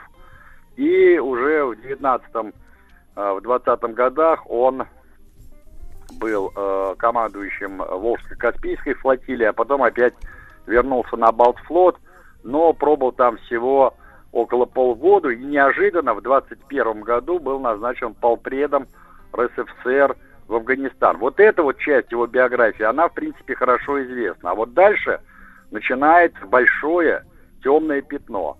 Угу. А, никто толком не знает, где он работал до 30-го года, когда его назначили полпредом в Эстонию. Есть большие подозрения, что он тогда работал в Коминтерне, угу. а, возглавлял там восточный отдел а, и, по сути дела, руководил всей развед, всеми разведорганами именно Коминтерна. Евгений Юрьевич, а потом... можем ли мы, можем да. ли мы э, Коминтерн, то есть коммунистический интернационал, э, назвать, э, ну, такой глобальной спецслужбой революционной, так вот, если образно? Ну, в принципе, да, потому что вот сейчас э, вышло немало интересных исследований у нас в стране и за рубежом, которые показывают, э, насколько была разветвленная эта структура э, по всему миру. Э, там существовали и вполне себе легальные политические структуры, но там существовало огромное количество нелегальных структур, в том числе разведывательных. Причем многие специалисты спецслужб говорят, что пожалуй, разведка Коминтерна в определенные периоды была наиболее сильным э, разведорганом среди всех остальных разведок страны, которые находились и в составе УГПУ, и НКВД, и Наркомата иностранных дел, и других э, государственных органов власти. Евгений Юрьевич, ну вот смотрите, с 30-го года он уже стал э, послом, да, полпред, полномочный представитель в э, европейских странах, там Эстония, потом да. Болгария, э, вот... Дания. Да-да-да, вот эта, эта тема с подозрениями, что его отзывают в Москву ради расправы, это имело под собой основание? Нет, я думаю, что это выдумки. Вы поймите, дело в том, что вообще история с этим письмом, она довольно темная, поскольку оно было опубликовано за границей а, а, только после его кончины. А представить дело таким образом, что это письмо написал именно он, ну, было проще пареной репы. Я сам читал этот документ, и вот вам приведу просто один небольшой фрагмент этого письма, чтобы вы поняли, что он ставит под веское сомнение авторство так. этого письма именно Раскольниковым. Грозный час военной опасности, когда острие фашизма направлено против Советского Союза, ну и далее по списку, э, открытое вступление Советского Союза в международный блок демократических, я слово подчеркиваю, государств, скорейшее заключение военного и политического союза с Англией и Францией, а вы в это время колеблетесь, выжидаете и качаетесь, как маятник, между двумя осями. Слушайте, ну человек, который долгие годы был в большевистской партии, назвать Францию и Англию того времени демократическими государствами никак не мог. Тогда, неважно, сталинист, ленинист, троцкист, зиновьевец, э, все оценивали буржуазные государства с классовых позиций, как классово враждебные. И назвать их демократическими ни у кого бы язык не повернулся. Это первое. Второе. Раскольников был не дурачок, когда у него, так сказать, мозги приходили в нормальное состояние. Он прекрасно понимал, что именно Советский Союз после прихода Гитлера к власти, начиная с 1933 года, постоянно и везде выступал с призывами создать систему коллективной безопасности в Европе. Угу. так называемые московские переговоры инициировал именно Советский Союз. И э, постоянно Лондон и Париж блокировали проведение этих переговоров. И обвинять Сталина в том, что он в этот период болтается между двумя осями, ну я вас умоляю. То есть тут э, одно из двух. Либо господин Раскольников писал это письмо уже в состоянии, ну, э, полной, что называется, обструкции, либо это письмо было написано за него. Я думаю, что это, скорее всего, так. Потом там есть, например, такой пассаж в обвинении, который касается сталинской диктатуры, что вот, дескать, вы приняли якобы самую демократическую конституцию в мире, имеется в виду конституция 1936 года, да. а, учредили Верховный Совет как высший орган государственной власти, но а, выборы в этот Верховный Совет проходят на безальтернативной основе и так далее, и так далее. Слушайте, но если Раскольников был тогда вовлечен в политический процесс, он бы, конечно, прекрасно знал, что Сталин и его группировка, в частности Жданов, Молотов, Маленков, как раз выступали за то, чтобы выборы в Верховный Совет проходили на альтернативной основе. Юрий Николаевич Жуков еще четверть века назад в своей знаменитой работе «Иной Сталин» э, с документами на руках и с фотографиями бюллетеней доказал, что именно Сталин и его группировка выступали за альтернативность выборов. Да, Евгений Спицын Совет... с нами, историк и публицист, друзья мои.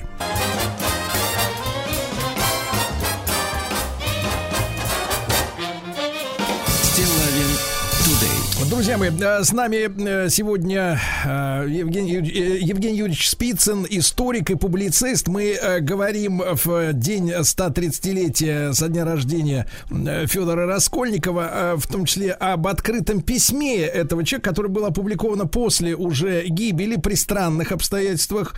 Вот письмо это замечательное, можете найти сами текст, поучиться, может быть, каким-то писанию прокламаций на работе, может быть, поможет поможет вам э, при подготовке каких-то, ну не знаю, корпоративных Публичных вечеринок.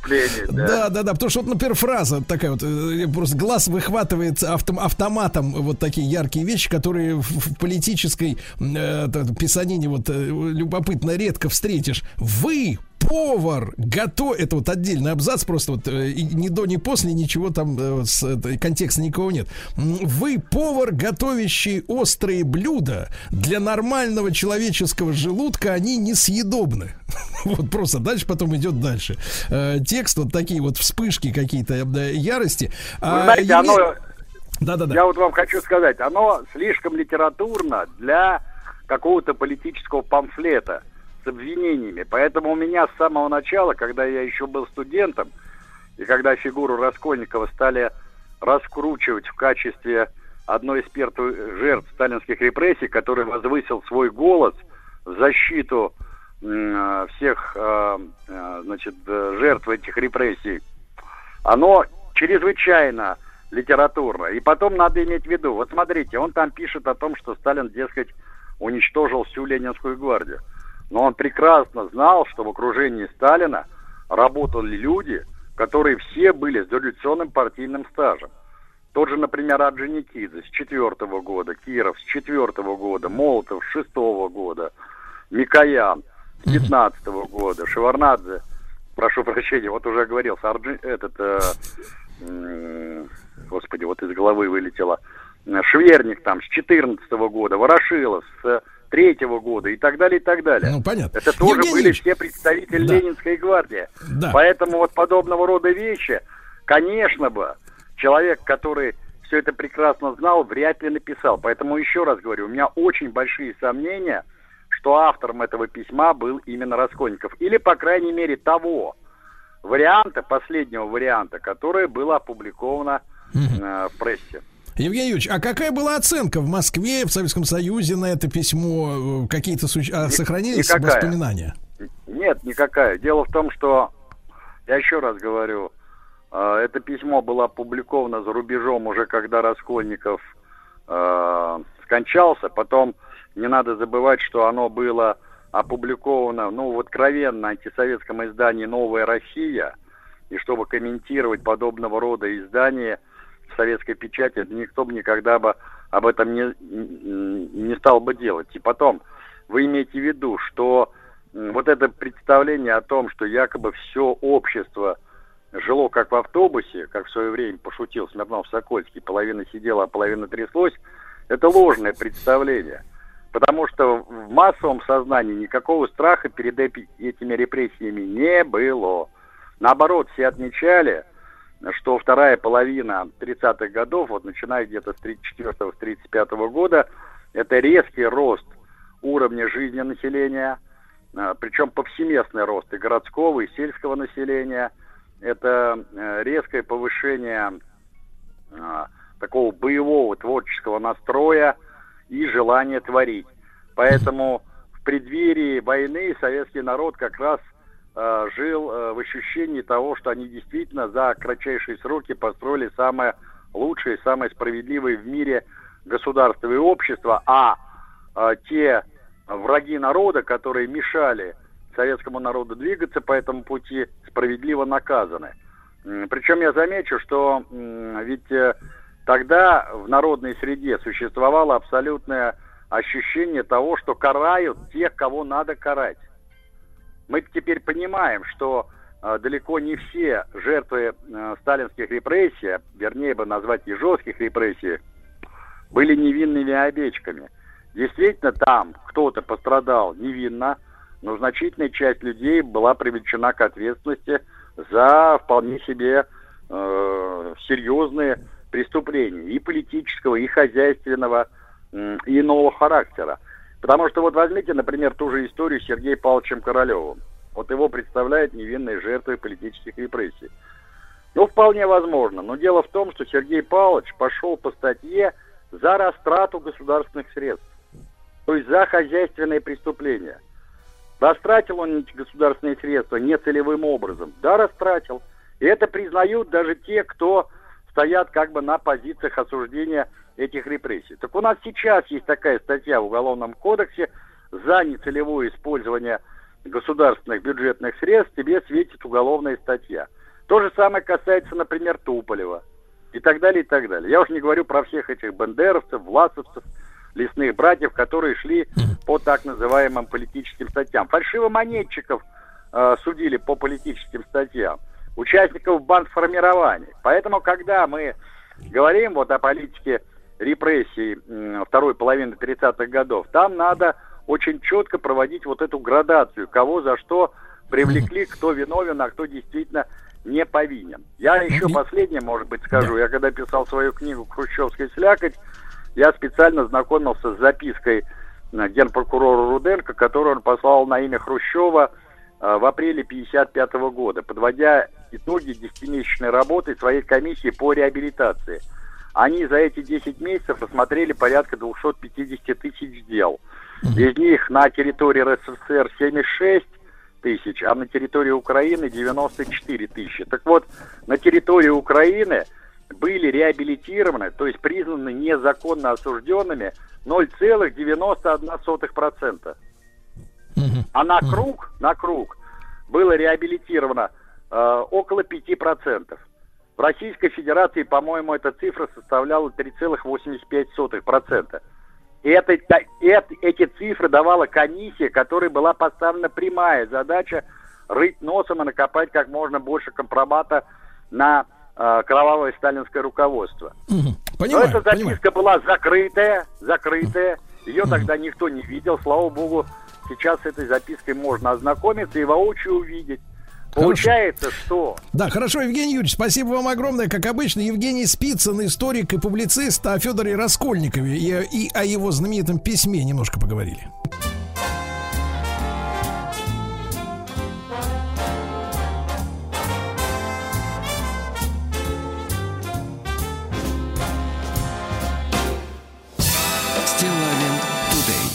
Друзья мои, э, ну, мы с вами находимся же не в вакууме, правильно? Мы смотрим, что э, творится в мире, и наверняка, я думаю, что, может быть, даже это притупилось в последние, там, может быть, полгода, хотя навряд ли, но у всех было такое ощущение, э, наверное, я его передам словами, было ощущение какое-то вот, ну, недоумение, да, от тех процессов, которые стали массово происходить в Штатах, там, в, пос в последние, там, пару, пару, пару-тройку лет, когда возникло э, движение, ну как бы женское мечу, меня тоже, э, вот э, когда схватили за жабры Вайнштейна, продюсера голливудского, и за ним посыпались карьеры и даже жизни, если говорить об уголовном преследовании и о реальных сроках многих деятелей э, кинематографа и бизнеса, которых начали прищучивать за грехи там 20-30-летней э, давности. И вот эта вот массовая кампания, да, когда, когда вроде все спокойно, все нормально, и вдруг массовая кампания, которая обрушивается на головы, да, и сопротивляться ей невозможно.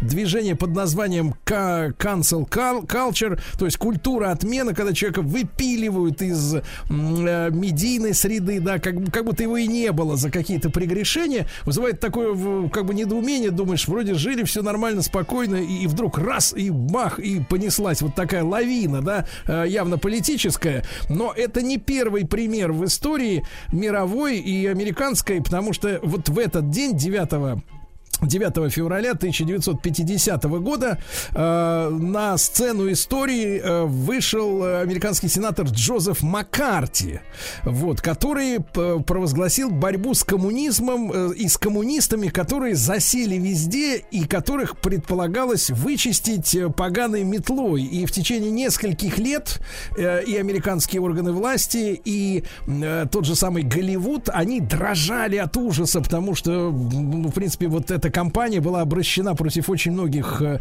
э, специалистов, профессионалов. Я хочу разобраться в этой сегодня ситуации с макартизмом. Что это было такое? Владимир Игоревич Батюк, доктор исторических наук, главный научный сотрудник Института США и Канады Российской Академии Наук. С нами Владимир Игоревич, доброе утро. Да. Владимир Игоревич, мы здесь. Да. Вот насколько, насколько я надеюсь, мы уже подключили все, да, там, вот, э, да, просто молчит. А, Владимир Игоревич, мы здесь, да, очень хотелось бы нам все-таки, так сказать, э, начать наш разговор сегодняшний, да. Я еще раз напомню, что мы э, сегодня хотим обсудить тему э, судьбу Джозефа Маккарти, да, его возвышение на политической сцене и вообще явление маккартизма, да. Ведь э, что по иронии судьбы, э, вот э, Маккарти заявлял, что, значит, коммунисты проникли во все сферы власти в США, в том числе в Сенат, в армию. Гонениям, кстати, подвергались не только коммунисты, но и гомосексуалисты, которые тогда были, значит, под запретом в Америке, да? Вот, ну, давайте попробуем об этом сегодня поговорить. Владимир Игоревич, еще раз доброе утро. Здравствуйте. Доброе утро. Да, большое спасибо, что вы откликнулись на нашу просьбу просветить эту историю. Э, на, на пустом ли месте? То есть был ли Маккарти самозванцем? Или это была такая продуманная кампания, который просто вот э, человек э, э, сказать, конкретный человек дал старт с трибуны? Э, ну, и хотел бы подчеркнуть, что он, безусловно, был самозванцем, так сказать, просто, просто он воспользовался сложившейся в это время в США политической конъюнктурой. которая носила в этот момент в Америке в силу ряда причин крайне реакционный и конкретно антикоммунистический характер. И причины для этого были вполне основательные.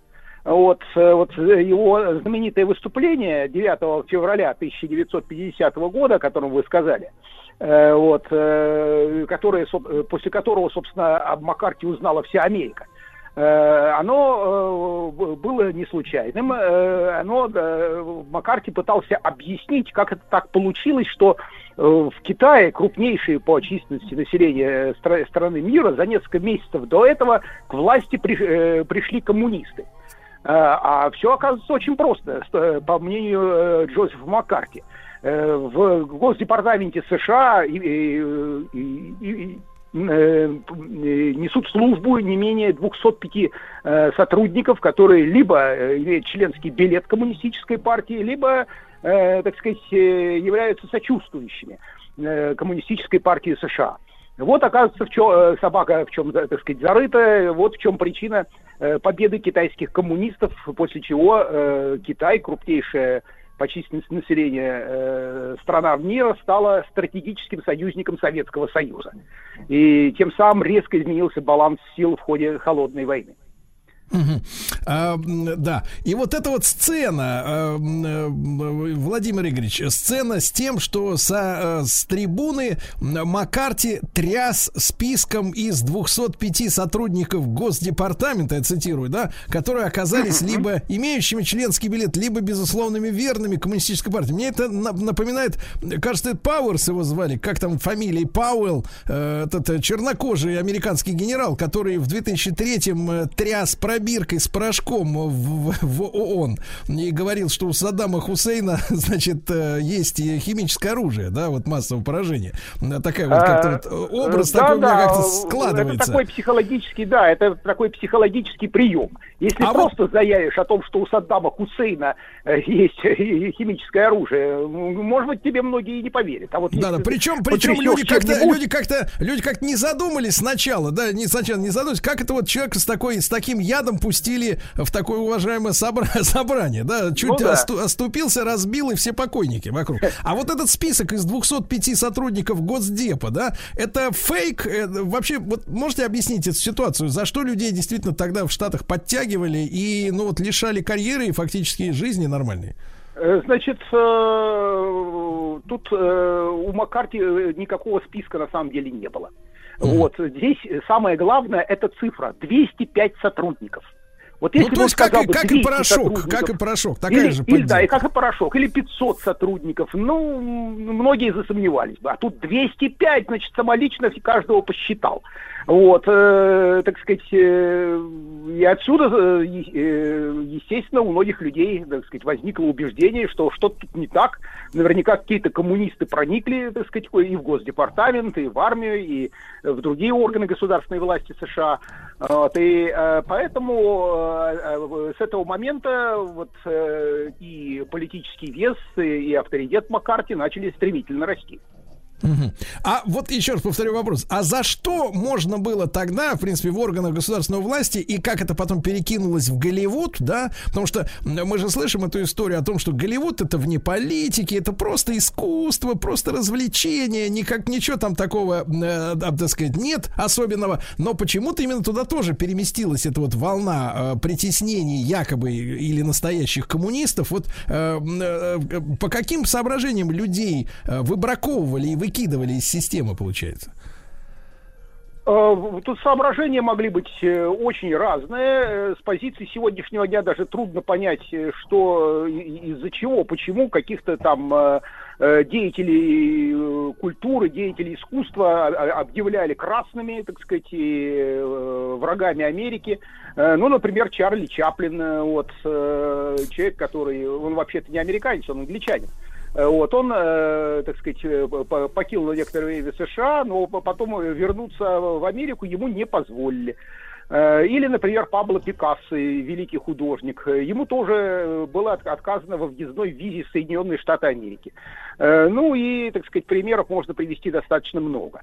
Э, это называется политическая истерия, когда ну, с помощью какого-то здравого смысла, логики объяснить это невозможно. Это вот у американской политической жизнью есть такая особенность э, вот впадать в какую-то панику, в истерику и э, Потом американцам будет очень стыдно э, об этом вспоминать уже в 60-е годы, уже после Маккарти. Но тогда вот этой истерии поддались практически все, весь американский политический класс.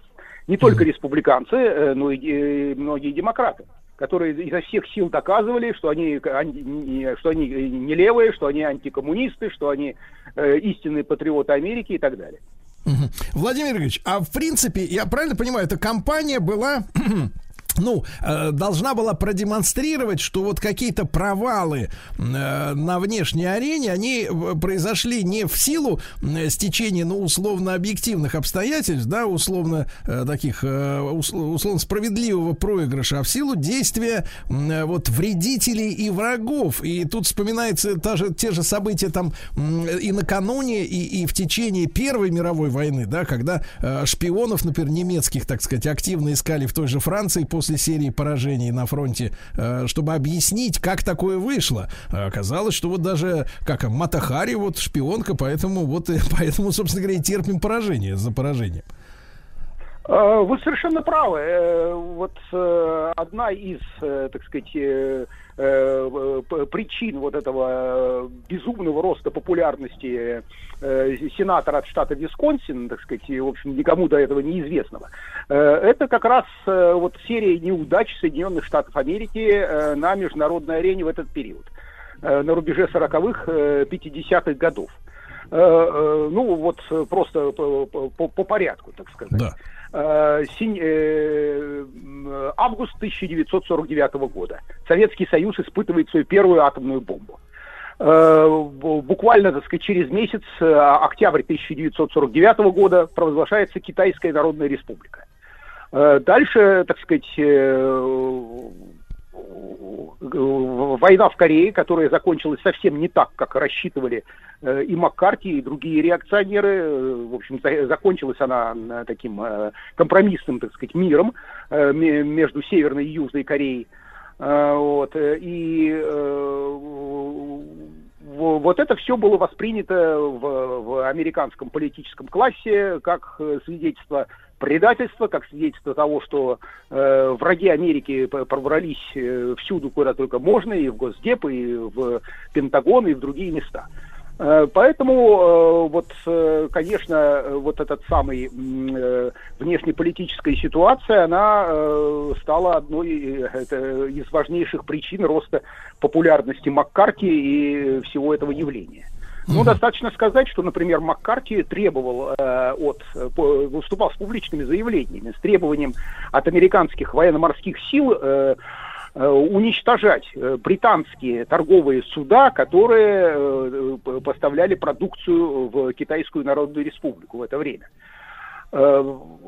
Ну, э, в, э, а вот за рамки, но, а за но... рамки вот этих, за рамки вот этих вот э, таких высказываний и рекомендаций, требований э, американцы вышли. Это, это фактически вот эта история с макартизмом, это сугубо внутренняя, э, так сказать, история штатовская, или они действительно приступили к каким-то и внешним действиям в рамках этой всей кампании? Э, вот они как раз собирались, э, так сказать, весь этот маккартизм распространять, видимо, на весь остальной земной шар.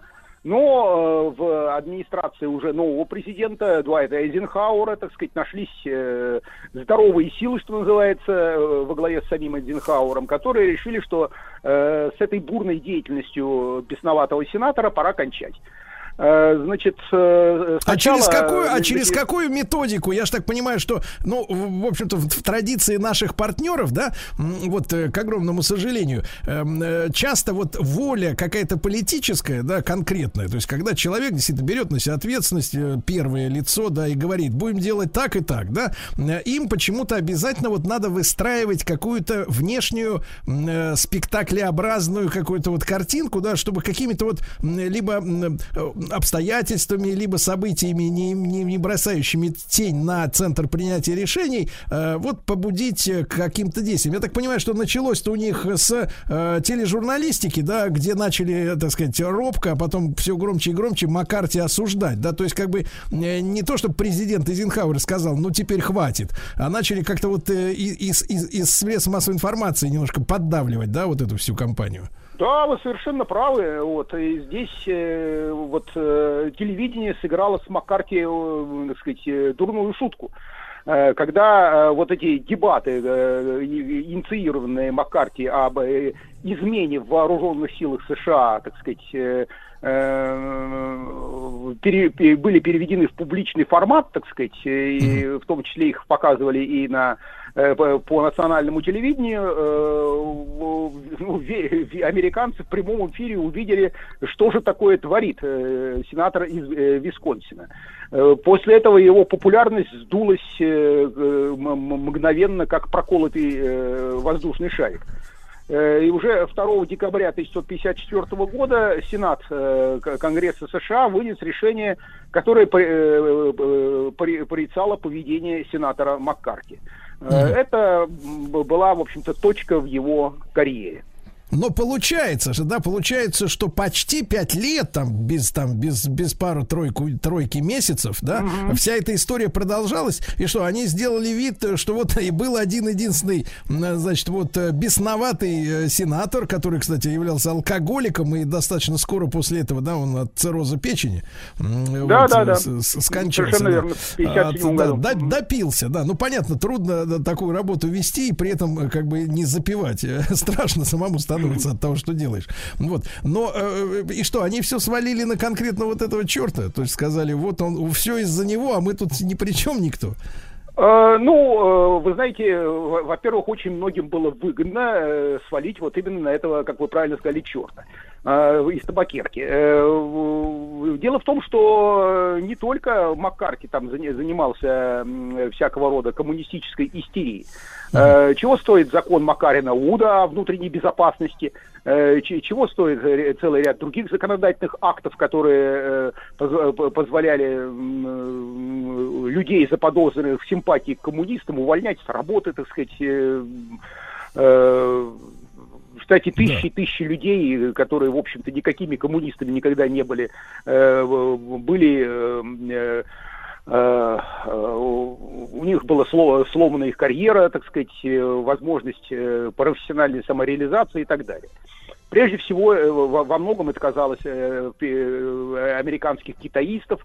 Вот, всех их обвинили в том, что они мягкотелы по отношению к красным, так сказать, и американская китаистика в течение многих лет, она, она, так сказать, волочила очень жалкое существование, Люди mm-hmm. просто повторяли офици- официальную, так сказать, заявление э, американских властей, боясь э, что-то высказать хоть какое-то свое собственное мнение по поводу американской политики в отношении да. Китая. Владимир Ильич, так что... а произошла ли какая-то официальная реабилитация, да? То есть мы вот э, в своей истории, да, мы пережили две волны реабилитации. То есть вот сначала во время Хрущева, потом уже, так сказать, перес... во время перестройки, да, мы каялись за то, что, так сказать, было сделано в предыдущие десятилетия. А вот э, американцы, они как бы вот этих всех уволенных режиссеров, э, там, из Госдепа, вот эти деятели из армии, их вернули вернули официально или как бы сделали вид, ну мы тебя выперли и ладно, ты забудь, работай дальше там в супермаркете? Э, ну, у разных людей э, было по- по-разному, э, вот э, сложилась их личная судьба. Вот, но э, во всяком случае, э, вот уже в 60-е годы Верховный суд Соединенных Штатов Америки э, начал, э, фактически вынужден был признать неконституционность ряда положений закона Макарина Вуда 1950 года. И в результате коммунистическая партия США, ну, если не полностью, то во, во многом была так сказать, реабилитирована. Она получила возможность, например, участвовать в местных и федеральных выборах. Э, вот, издавать свои, так сказать, органы массовой, э, средства да. какие-то массовой информации. Да, это понятно. Э, вот. да, э, Владимир Игоревич, и последний вопрос, коротенький, но mm-hmm. хотя это такая отдельная самостоятельная тема. А вот эти, этот проигрыш американцев на внешнеполитической арене, которые вот пытались замазать э, при помощи э, вытаскивания на белый свет виновных в, кавычки, в кавычках коммунистов, а на самом-то деле он почему произошел? То есть от э, и Китая, и Корея, и успехи Советского Союза Э, то есть э, в чем была причина поражения американцев истинная? А, э, ну, и истинная причина вот всех этих неудач состояла в том, что мир изменился, а, так сказать, в Вашингтоне вот в, в этот период, в 40-е, 50-е годы, меняться не пожелали. Э, считали, что Америка это, так сказать, центр пупа вселенной, что э, весь остальной мир должен, э, что называется, брать под козырек, так сказать, и выполнять судьбоносные ну, зна- Знакомые, знакомые по текущей обстановке формулировки. Ну да, да достаточно. Да. Вот. Владимир Игоревич, ну спасибо огромное, спасибо огромное. Буду рад э, при возможности встретиться снова в нашем эфире. Владимир Игоревич Батюк, доктор исторических наук, главный научный сотрудник Института США и Канады, Российской Академии Наук. О макартизме мы сегодня немножко поговорили.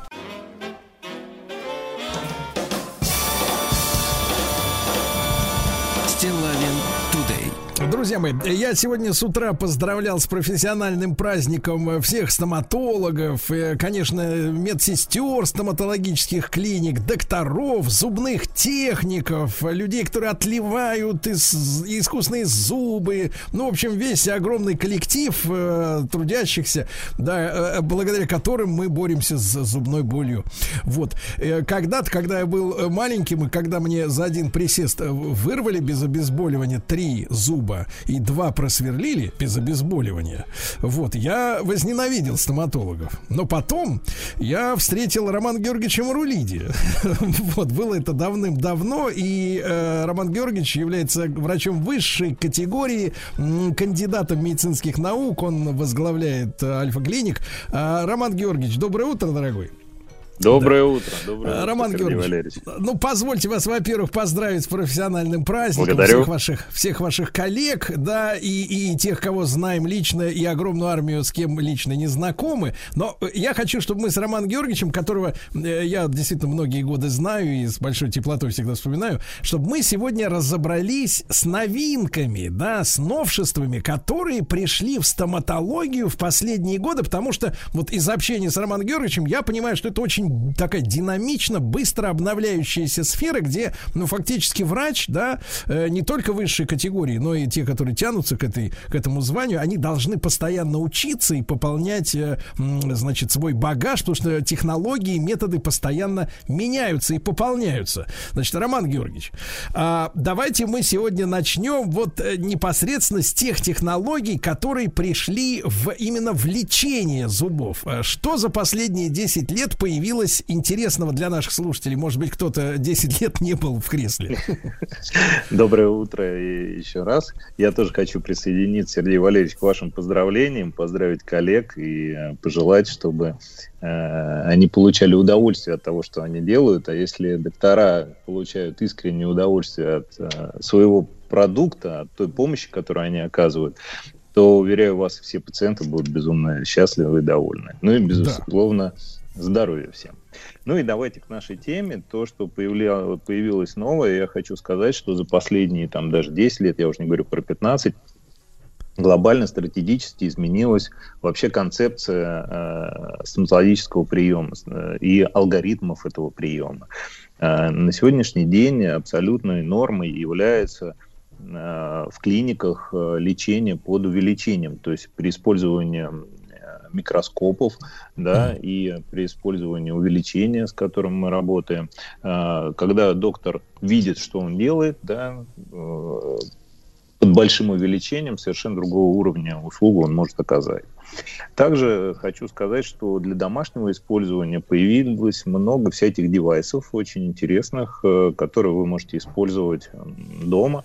Без доктора. Такие как да, такие как там умные зубные щетки, которые для взрослых дают полный анализ того, как проходит чистка зубов, сколько он чистит. Даже сейчас уже появилась, рисует модель того зуба, который ты чистишь, ты его уже видишь, как ты его можешь учистить. Для детей э, в виде игры, э, чтобы увлечь ребенка и приучить его к правильной гигиене. Потому что, в общем-то, залогом не устаю повторять, э, здоровый полость рта – это гигиена. И если у вас э, все чистенько, нету налета, нету камней, у вас не будет никогда ни воспаления, и кариес э, образовываться там будет неоткуда.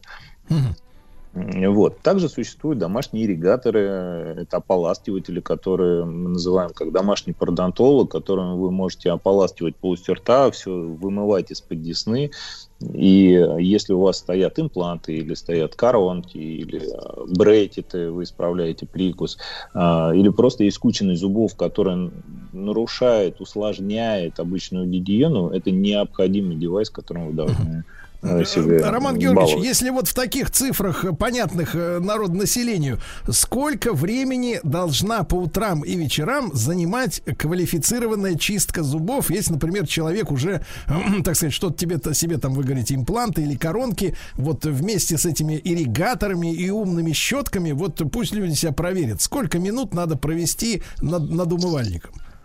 Все зависит, конечно, от состояния там, сложности, но тем не менее, что это должно быть порядка там, трех минут, вы себе должны уделить, э, это, это нормально. А, да, и, и, можно чистить утром зубы, вечером зубы. Тут каждый сам выбирает и утром, и вечером, какая степень гигиены. Понимаете, что раз в полгода необходимо проводить профессиональную гигиену, потому что из-под десны дома вычистить, ну, там накапливается камень на лед, который невозможно да. вычистить. Вроде я чищу уже зубы, все хорошо, откуда у меня камень. Придите, лучше вам сделать гигиену и порекомендуют, может быть, если у вас хорошая гигиена, не раз в полгода, да. а там чуть подольше, а если плохая, раз может быть, в три месяца да. научат чистить, подберут щетки, пасты, и вы будете чувствовать себя да. ну, совершенно по-другому. Да, Роман Георгиевич, ну вот мы с вами, когда к этому эфиру э, готовились, да, переписывались о тех вещах, которые э, стоит осветить, я удивился вашим э, словам о том, что теперь э, существуют камеры и сканеры, которые засовывают да. прямо в рот человеку, и они оттуда, как бы изнутри его исследуют. Удивительно, такого раньше нигде, нигде не слышал. Да, сейчас обычным инструментом в стоматологиях это являются инструменты визуализации, которые показывают и пациенту, и доктору, как это все выглядит. То есть у нас существует, есть как просто внутри ротовые камеры, так и сканеры. Сканеры, mm-hmm. мы сканируем, теперь не делаем слепки, ну, в редких случаях делаем, но теперь идет 3D-сканирование, мы на экране видим челюсти верхнюю и нижнюю, все сложные зоны. Отправляем сразу работу, если мы делаем коронку, мы обрабатываем зуб или там вкладку керамическую, обрабатываем зуб, сканируем, тут же нажимаем кнопку, э, тут же эта работа отправляется в 3D формате на рабочий стол в лабораторию, Техники моделируют, а то и компьютер сам может смоделировать а, коронку, реставрацию так. будущую. Нажимаем кнопку, станок вытачивает эту короночку, и мы ее фиксируем в полости рта. То есть так, все Роман очень Георгиевич, быстро, а уточнение, можно и... уточнение? Это не да. э, рентгеновский э, сканер, нет, да? Нет, нет, это, это ну, в таком в простом формате, это очень качественная видеокамера, которая передает изображение и делает 3D цифровую модель на мониторе mm-hmm. прямо вот в моменте моменте. Да, Роман Георгиевич, а если сравнить вот с тем временем, когда надо было сделать слепки, правильно, да? Слепки, сделать рентген, чтобы посмотреть, что там внутри зубов творится, потом отправить это, так сказать, почтой России в лабораторию, да? Э, там это все это вытачивали, делали мастера, скульпторы, скульпторы по зубу фактически, да, и потом присылали обратно, и человеку, наконец, в рот вставляли нормальный э, зуб вместо, например, того, что ему удалили или само удалилось. Вот э, сроки как как изменились тогда и теперь вот с помощью этой э, новой технологии? На сегодняшний день можно за один день сделать коронку да или реставрацию, да, вот буквально в одном приеме.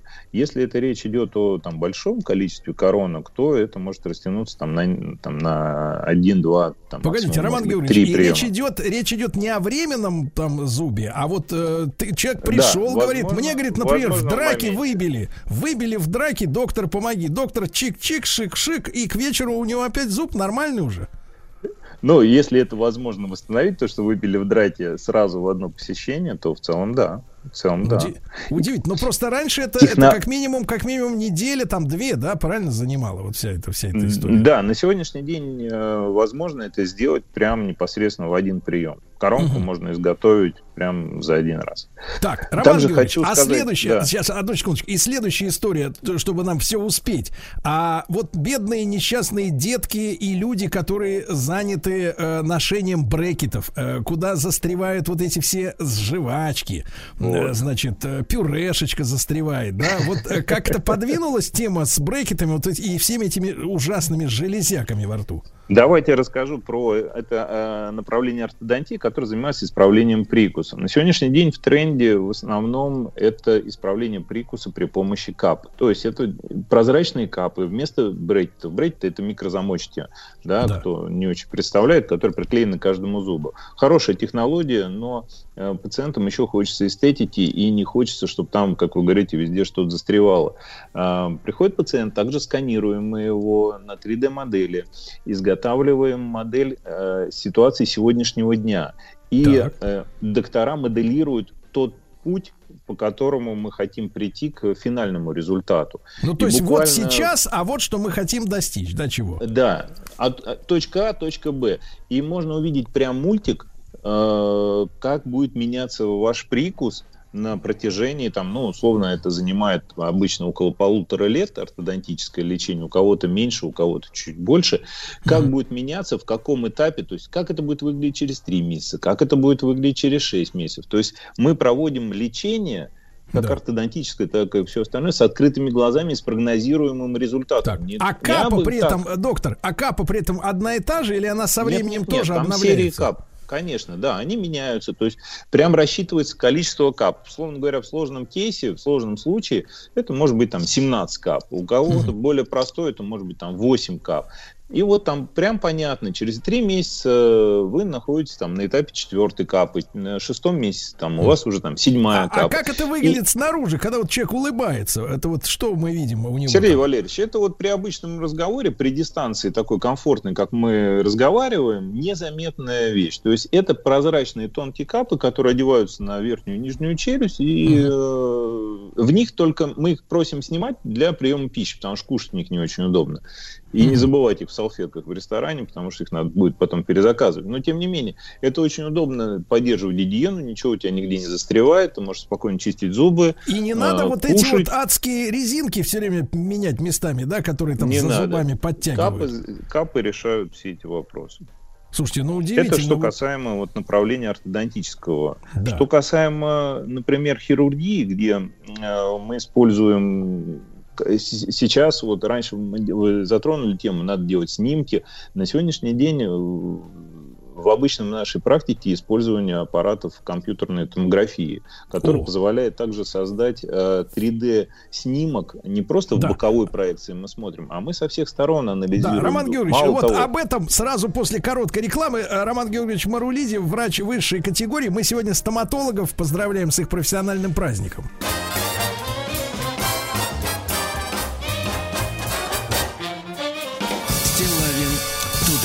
Итак, дорогие друзья, сегодня мы вас знакомим с новинками в стоматологическом искусстве. Роман Георгиевич Марулиди, врач высшей категории, кандидат медицинских наук, главврач Альфа-клиник с нами. Роман Георгиевич знаю много лет. Роман Георгиевич, так вот, томограф, он пришел да. в стоматологию, что он там делает? А, томограф нам помогает хорошо провести грамотный глубокий анализ. То есть мы делаем компьютерную томографию, получаем изображение в 3D формате, можем покрутить со всех сторон и челюсти, и все зубы, увидеть, есть ли воспалительные процессы. В хирургической стоматологии без томографа на сегодняшний день невозможно поставить качественные импланты. Mm-hmm. Хирург-имплантолог, он, анализируя модель, а, расставляет в 3D-модели э, импланты туда подбирает диаметр и глубину, которые необходимы, изготавливает хирургический навигационный шаблон, так называемый, и операция проходит таким образом. Одевается шаблон в полость рта, и прям в те места, куда он поставил под тем наклонным углом, э, распос... э, установил импланты на томографии на компьютере, mm-hmm. ровно так же ставятся импланты э, в полости рта у пациента. Это четко то есть, то есть компьютер помогает, Роман Георгиевич, если так переводить на русский язык, э, образный, да, такой простой, то есть э, делаются такие направляющие, да, которые Абсолютно, помогают да. вот четко да. поставить куда надо, да, куда надо. Да. Блестяще чаще. Да? Но это, опять без, же, не, не радиация, да, это другая история. Нет, ну это облучение, безусловно, но другое, это, это другое, другое количество как бы нагрузки на пациента. Ага, а, хорошо. Роман Георгиевич, Роман Георгиевич, надо успеть еще нам, смотрите, новые материалы. Что пришло нового, э, так сказать, в индустрию из самих вот материалов, пломбировочных и так далее, вот э, чем они отличаются? Все, что делается новое, э, э, делается, э, есть материал для снятия чувствительности. То есть, если раньше там необходимо было пломбы ставить, сейчас есть материалы, которые мы можем просто помазать, и чувствительность снимается. То есть, все развитие идет на то, чтобы облегчать работу доктора, меньше делать этапов, на которых mm-hmm. можно совершить ошибки, в том числе делать более доступными все наши манипуляции, то есть новые материалы, которые появляются, ну вот условно говоря, машины новые появились, они стали электрокарами. Вроде внешне та же машина, но только она смысл имеет другой. Поэтому Здесь тенденция та же самая. Угу. Делается все для того, чтобы э, упростить работу доктора, получить высокое качество, сделать услугу более доступной, и э, менее чувствительные. Да, Например, Роман и ну, две, две еще, две еще, два еще момента хотела с вами прояснить. Во-первых, как меняется образование вот в вашей сфере, да. особенно, особенно дополнительное, потому что человек должен учиться постоянно, правильно? Это же не, недостаточно 20 лет назад окончить вуз и все. Слушайте, все сегодня у студентов такие возможности, я прям вот с большой белой завистью к этому отношусь. Э, сегодня не надо стоять за спиной великого хирурга в десятером и за заглядывать ему за плечо, да, и пытаться что-то увидеть. У, курсы проходят по-другому. А, камера у доктора, и вы глазами хирурга э, в любой точке планеты можете наблюдать за операцией. Э, совершенно другой уровень образования. Также можно сейчас используются 3D модели, 3D визуализации, и mm-hmm. доктора могут моделировать свои кейсы на э, компьютере, проходить и сравнивать то, что они сделали, с идеальной э, работой. Mm-hmm. То есть уровень образования на сегодняшний день и возможности, которые существуют у докторов, ну глобально другой. И и доктора этим активно пользуются. Новое также вот то, что в перспективе планируется, какие идут разработки, например, в связи вот с э, эпидемией, удаленкой, э, идут разработки для э, в телемедицине, чтобы у пациентов, у кого затрудненное передвижение, или кто находится дома, или возраст не позволяет, можно было оказывать консультативные пока помощь э, при помощи вот телемедицины и получать консультацию. Да. Также идут работы над э, регенерацией зубов. Вот, есть, вот, как... Роман Георгиевич, то есть, то есть, смотрите, мы же постоянно слышим, что там вырастили почку, там вот, сустав вот. какой-то, а мы же думаем, наконец-то, когда же нам всадят когда? туда свой собственный зуб? Знаете, как мы шутили, давно уже японцы изобрели, но не могут рост остановить. То есть э, э, зубы растут, но ты должен приходить раз в неделю их потачить, как цветная капуста, да, во все стороны растет. Но, тем не менее, идет работа над тем, чтобы из стволовых клеток получить ту ткань, которая может образовывать э, ткани зуба. Идут разработки, и тогда мы сможем победить и, любой кариес, и сделать это максимально безболезненно. Смысл стоматологии заключается в том, чтобы основной посыл для всех наших радиослушателей в том, что залог успеха соблюдайте гигиену. И эта гигиена, вроде бы, что такого зубы почистить или прийти на профессиональную чистку в клинику? А от этого это точка роста всех проблем, если вы этим не занимаетесь. Вот, собственно, так. И еще хочу всем слушателям донести то, что делайте, пожалуйста, решайте свои вопросы стоматологические вовремя. Эпидемия показала то, что когда мы вот на локдауне находимся, и все вот эти болячки начинают проявляться, и люди потом приходят, я каждый день слышу, вот, надо было это сразу полечить, потому что вот мы не знали, что делать, все закрыто. А, не затягивайте. Любая вот угу. по времени задержка приводит к более глобальным сложностям Роман проблемам. Георгиевич, и, и не позвольте один короткий журналистский вопрос. Но в течение скольки лет вы ждете вот эту регенерацию зубов? Ну, пессимистично. 20 лет, 50? Как вы думаете? Слушайте, ну я надеюсь, что в ближайшие Э, там пять лет э, уже должны мы получить результаты. Роман Георгиевич, всего через пять лет, через пять лет встречаемся в эфире как минимум. Да, снова Роман Георгиевич Марулиди, врач высшей категории, кандидат медицинских наук, замечательный мужчина, э, человек и главврач Альфа-клиник. Спасибо большое за просвещение.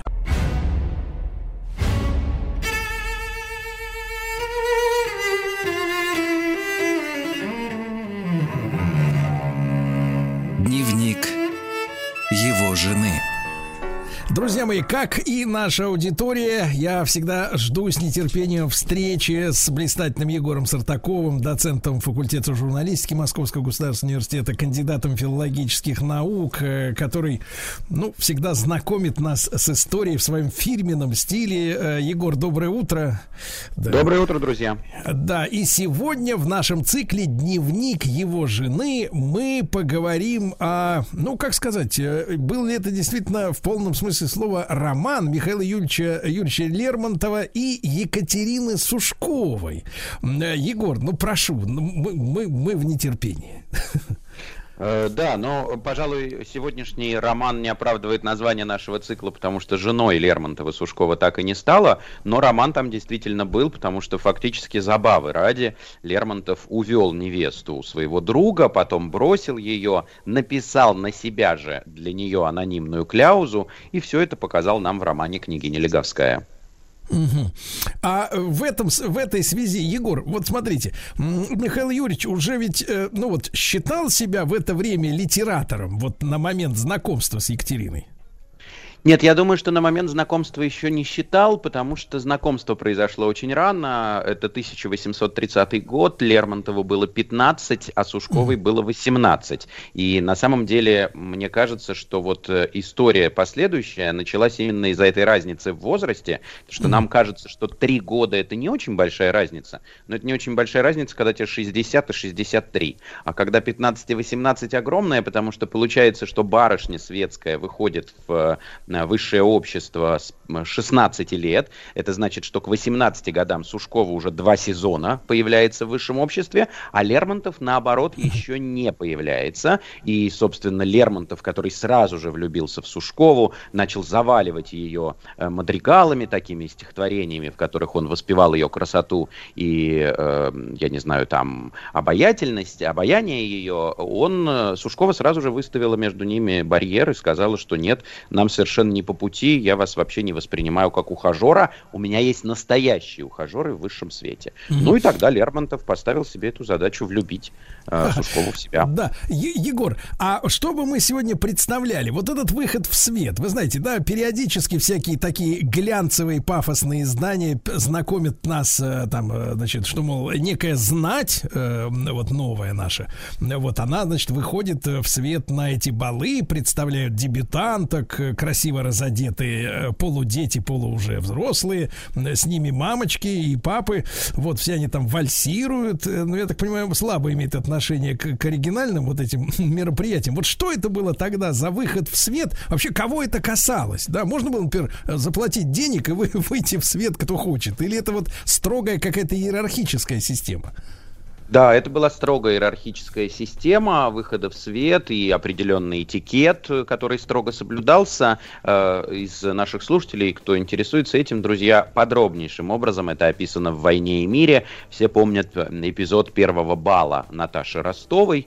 И вот как раз точно Толстой, сам знаток этих балов и сам в свое время много в них оттанцевавший, описывает в «Войне и мире» вот э, этот момент барышни, которая в 16 лет первый раз раз выходит в свет, и это балы, это э, танцы, причем это строгий этикет танцев. Вот, например, в случае с Лермонтова, возвращаясь к нашему сегодняшнему герою, он же что делал, когда Сушкова уже была обручена, он приглашал ее на мазурку, это последний танец бала, он танцуется либо с женихом, либо с мужем, и таким образом Лермонтов как будто демонстрировал ей серьезность своих намерений, что нарушало этикет того времени, потому что она была обручена. В этой связи, э, раз уж мы, так сказать, Михаил Юрьевич опять да, перескочили, Егор, а вот вы говорите, приглашал танцевать э, танец, который полагалось либо невесте официальной, либо замужней женщине. А что же, вот, собственно говоря, Екатерина не могла сказать, я с вами не пойду? То есть вот как бы воля женщины, что же, не принималась в расчет? Или вообще, или, или понятие? Ну, то есть она же не его невеста, как вот, э, ей, она не могла отказаться?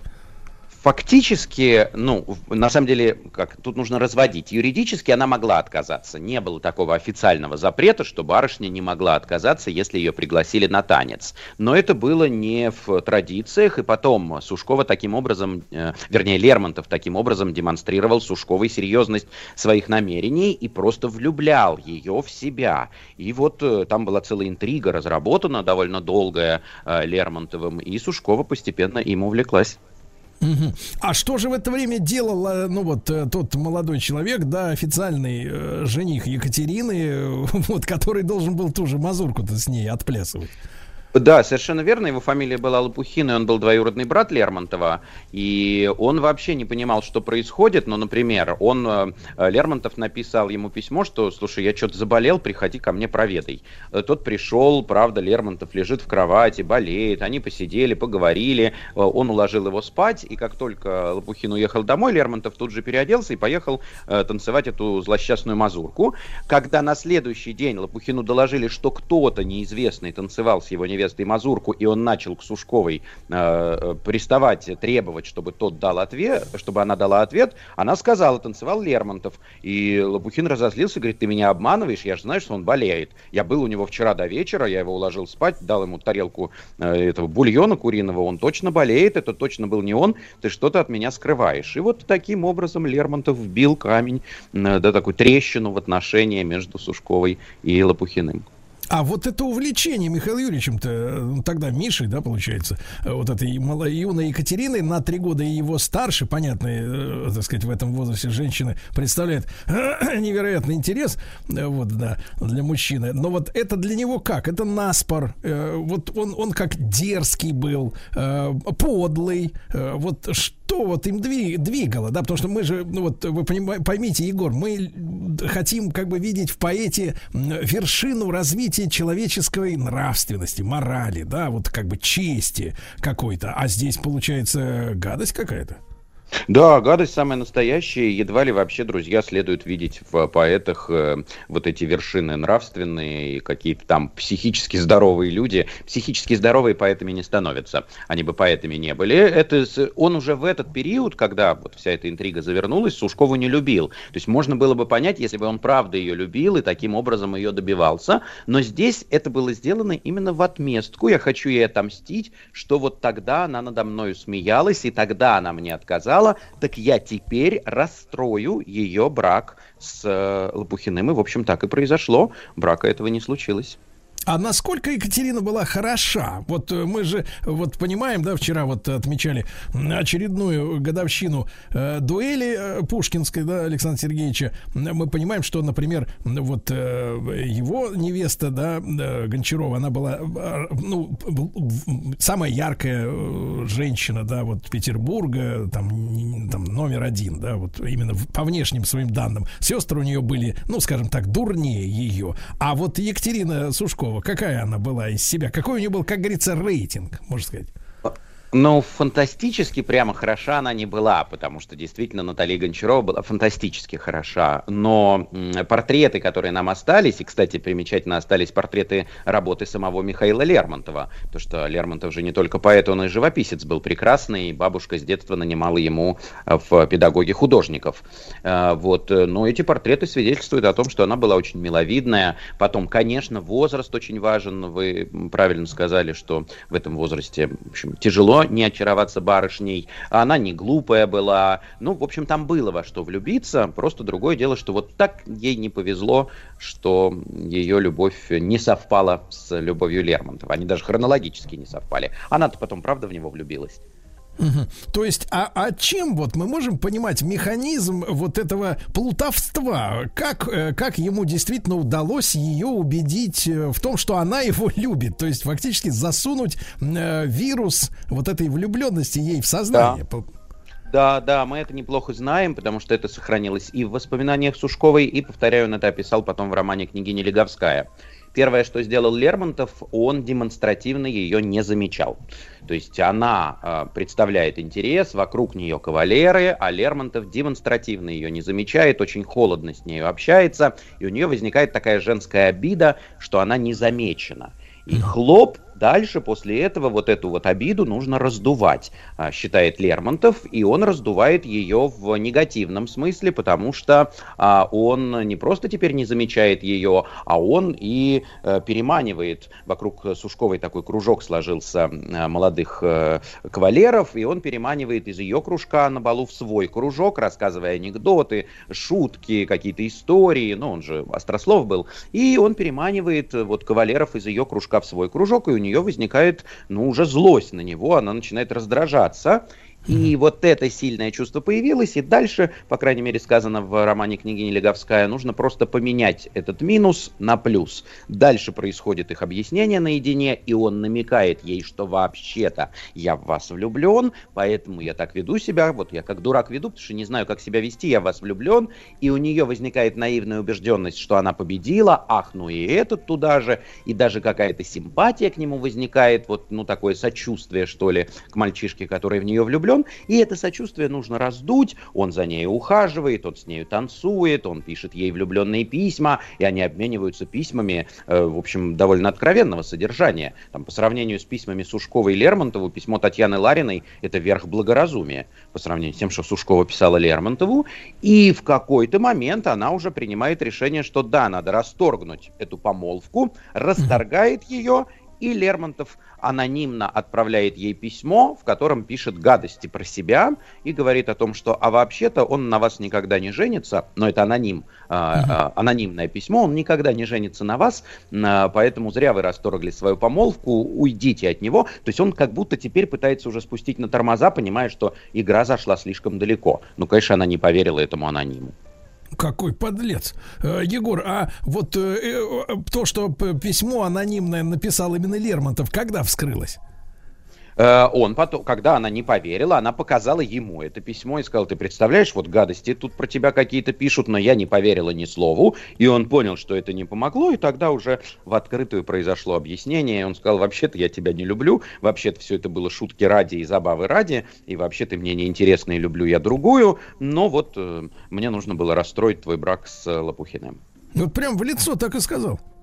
Да, так и сказал, и в результате действительно брак был эм, расторгнут. Так, так, так. А да, получается, он, ну, посмотрите, одна, ну хорошо, он обидел эту девицу, которая, хотя в силу совершенно понятных обстоятельств, ну зачем 18-летней девочке смотреть на 15-летнего э, какого-то подростка, правильно? Ее-то понять абсолютно можно. Ну хорошо, он обиделся, осерчал, не, да, ее как бы кинул, а вот, ну, родного, ну, можно сказать, ну, двоюродного брата-то за что ж так жестко? Ведь это же семейные дела. У него были потом потом как бы вот разговоры э, там с дедушкой, с бабушкой о том, что ты что же творишь-то вообще? Ну, с дедушкой не могло быть разговоров, дедушки уже в живых не было в это время. А что касается этого брата, тут у нас лермонтоведы, очень аккуратно пытаясь защитить Лермонтова, говорят о том, что якобы Лермонтов понимал, насколько она ветреная, и хотел вот этого своего кузена а, а отгородить от этой ветреной девицы, а. показать ему, посмотри, какая она ветреница. Но на самом деле, конечно, мне кажется, это не очень убедительная версия а, по поводу этого. Егор, а как служи, сложились дальше вот с кузеном отношения у Михаила Юрьевича?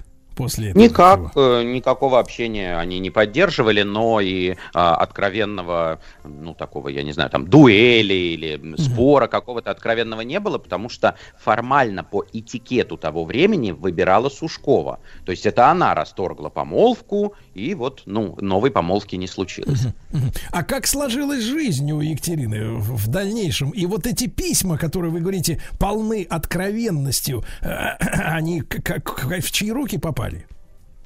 Э, да, значит, э, успокаивая, друзья, наших слушателей, нужно сказать, что Сушкова все-таки потом вышла замуж.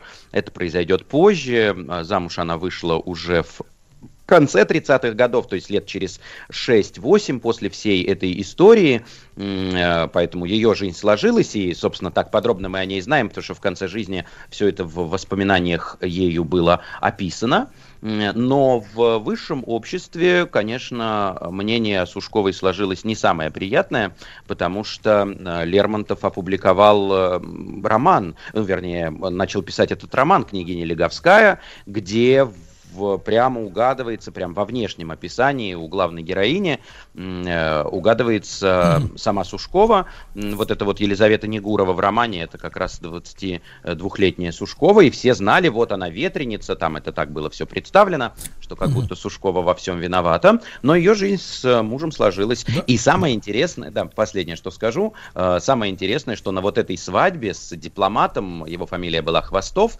э, за которого Сушкова вышла замуж, Лермонтов присутствовал присутствовал на этой свадьбе, и, по-видимому, ну там данные расходятся, он был шафером. Угу. Егор, а э, вот, возвращаясь к этому роману, э, во-первых, мы, смотрите, установили, что он написал анонимку, да, она не сработала. Он сказал лично, вроде все разрулилось, э, рассмеялся, да, что надругался. Зачем он принялся, принялся еще и писать роман? Или он использовал эту ситуацию как раз для развития, как говорится, своего писательского мастерства, потому что других сюжетов не было в голове? Да, конечно, это связано не с тем, чтобы выставить ее в княгине Леговской, а это связано прежде всего с тем, что он в принципе, это эксперимент для него, прозаический язык. Мы Лермонтова знаем как поэта, и пишет он до этого прежде всего поэзию, а тут он приступает к прозе, и, пожалуй, это даже эксперимент для всей русской литературы, потому что 30-е годы это еще время поэзии, а не прозы.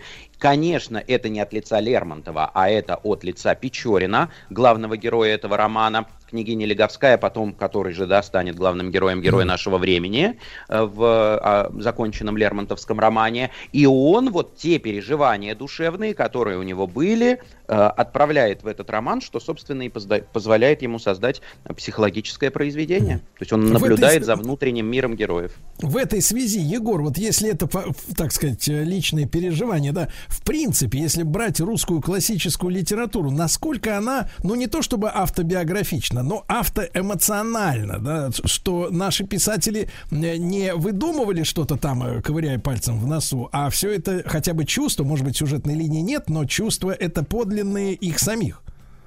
Ну, вообще, друзья, следует понимать, что любая литература автоэмоциональна, что бы нам ни говорили сейчас э, современные литературоведы, структуралисты. Потому что я, как сторонник историко-биографического или историко-культурного метода в литературе, всегда говорю, что мы не поймем содержание произведения без учета биографии автора, времени создания и так далее. То есть автоэмоционально это прям отличное слово.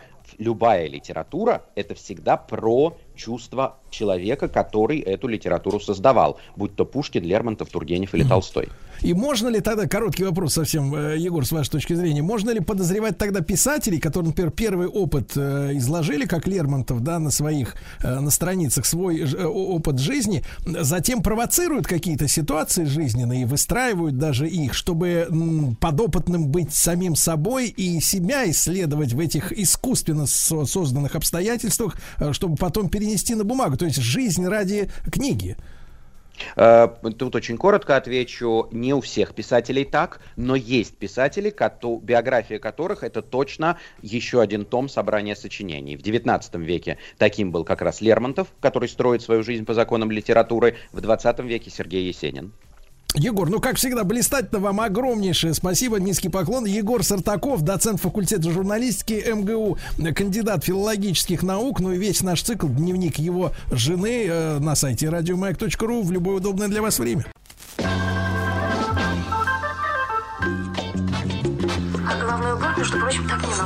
сказать, я шляп-то никогда не носил.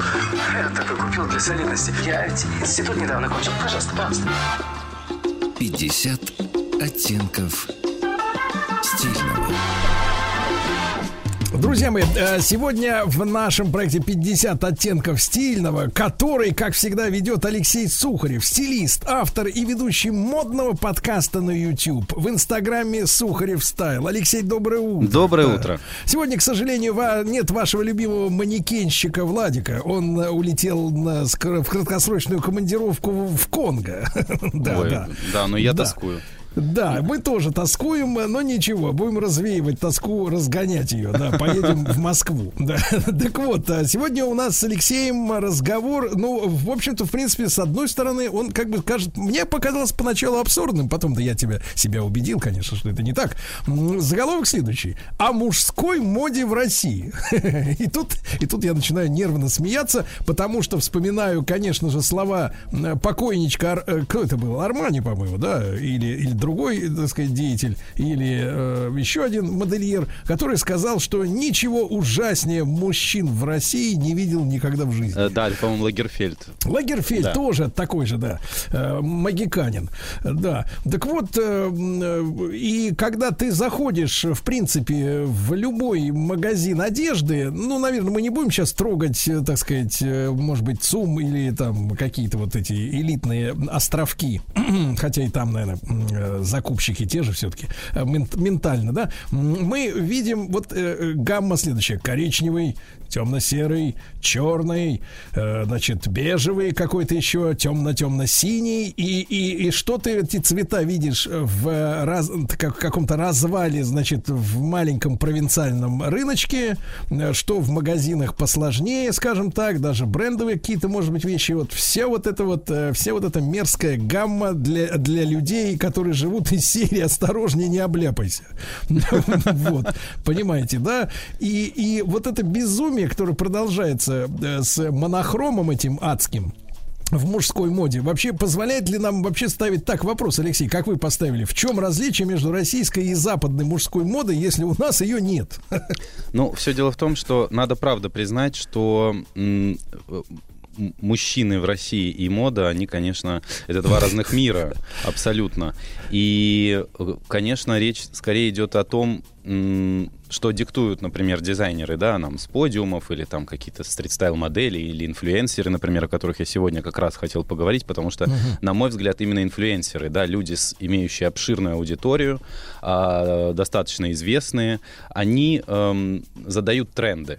Но э, все равно мы имеем дело с абсолютно разными, на мой взгляд, мирами. То есть, опять же, эти инфлюенсеры, они влияют скорее на поколение, которым сегодня от э, там 13 до условно 25, эм, mm-hmm. да, а все, кто чуть-чуть, э, чуть-чуть уже попозже, они, точнее пораньше наоборот, а, они, конечно, живут, на мой взгляд, основываясь на своих э, таких уже старых устоявшихся гардеробных привычках. Ну, вы знаете, у меня тоже есть э, свой инфлюенсер, там или как это называется сейчас, да, да, да. Лома, лидер общественного мнения. Я вот, например, да. Никита Сергеевича всегда смотрю, его выступление, да, очень стильный мужчина, всегда кашне или какой-то платок, да, на пальце всегда печатка, значит, да, перстень с печаткой, да. Но понимаю, что, ну, как бы, ну, мне и такого кресла нет, и телефона без диска у меня тоже нет с гербом. Понимаете, ну что я буду выкаблучиваться и надевать это все на себе? Как-то вот, ну, да, да, нет, да, нет, нет человека, грубо говоря, на которого посмотрел бы, о, хочу быть как он. Не, не хочется, понимаете, вот не вижу таких. А, я, согла... я согласен, что их на сегодняшний день в России, правда, нет. То есть, если мы берем э, возрастную группу, там, ну, среднюю, да, такую, там, mm-hmm. где-то от 30 и повыше, то найти среди них э, мужчину, которого действительно можно назвать стильным, а демонстрирующим хороший вкус, э, правда, наверное, стоит порыться, но я, э, честно говоря, не могу назвать ни одного имени, пожалуй. Если ну честно. хорошо, вот давай, давайте все-таки, да, молодняк это инфлюенсеры, да, вот носят эти всякие да. дела. Как бы вы обез, обез, описали этот стиль чудовищный, да, которым, ну, давайте скажем честно, во многом ведь этим стилем руководят женщины. Вот а... те самые женщины, которые разбираются в брендах обуви, э, значит, э, там юбок, да, там Да-да. платьев, следят за цветами. Но это же они же своим мужчинам подсовывают вот всю эту дрянь, вот эту вот отвратительную. Ну, я, они же. Я согласен, что э, во многом женщины диктуют моду сегодняшнего дня в том числе, но это происходит скорее не так, что они что-то там кому-то подсовывают. Все дело в том, что мужская мода сегодня очень много заимствует из женской. Так. Скорее так происходит. И если мы, например, обратим внимание на какое-то время назад, да, отмотаемся, то так. увидим, что там женщины как-то немножечко экспроприировали э, брюки, значит, э, у, у мужчин в свой гардероб, да, смокинги, а такие классические предметы мужского гардероба забрали себе. А сегодня мы видим... украли, украли. Ну, не украли, подсмотрели и сделали э, по-своему. Знаете, как, э, как это сделала Шанель в свое время. В общем-то, Шанель, по сути, не, а, не то чтобы там супер гениальный выдающийся дизайнер, она просто отличный стилист, которая посмотрела, вдохновилась, перенесла это сначала на себя, а потом и на всех женщин мира. Mm-hmm. Э, эти брюки, эти тельняшки, этот свободный силуэт. И таким образом дальше это имело развитие и вылилось в, в то, что мы сегодня видим. Да? А с мужской модой сегодня происходит такая же ситуация. То есть это реверс включили, да? Абсолютно, да. То есть если мы э, возьмем, например, там э, каких-то западных звезд, так. мы увидим, что у них у всех nail дизайн, ну то есть ногти, да, такие накрашенные, и это совершенно ничего не означает в их случае, да, то есть есть там а, пример условный сегодня, там есть артист под, по имени Machine Gun Kelly, и, и ему а, наличие накрашенных ногтей совершенно не мешает рядом с собой иметь красотку Меган Фокс в качестве невесты, да, ну, например. Mm-hmm. А, или... В нашем случае можно, если переносить на нашу почву, но это человек, который неудачно взялся за косяк и прищемил все пальцы, да? Да, да, да, примерно так это и выглядит, да. Чем, чем более ободранное и чем более такое все уже не свежее, тем, собственно говоря, лучше, да, то есть это какая-то такая история. Так, ну а кроме, не, погодите, все-таки, все-таки, Леш, да. ногти это все-таки, так сказать, уже... Да, да, да, но это такой детали, прям... а вот э, шматье.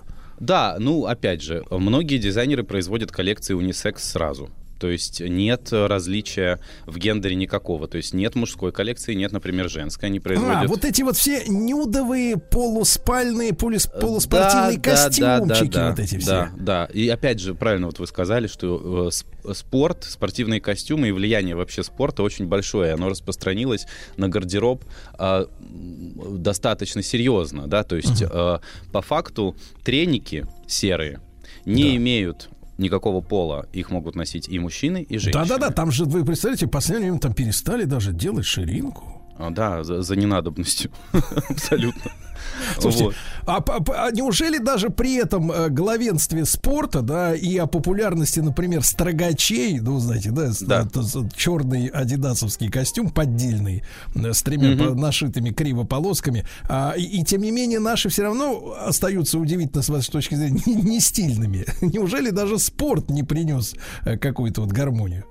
Ну, э, я думаю, что все дело в том, на что люди смотрят, да, и в, в том, э, из чего состоит их э, потребление контента. Э, вот правда, я наблюдаю за людьми, которые потребляют правильный контент, ну как мы его назовем, условно правильным, да, для кого-то он правильный, для кого-то нет, а, и условно там вдохновляются кем-то а, пытаясь перенести это все на себя. То есть это на самом деле такая достаточно рабочая история, когда ты признаешь себе, сознаешься, что да, я не умею одеваться, или я там одеваюсь стрёмно, ну, условно.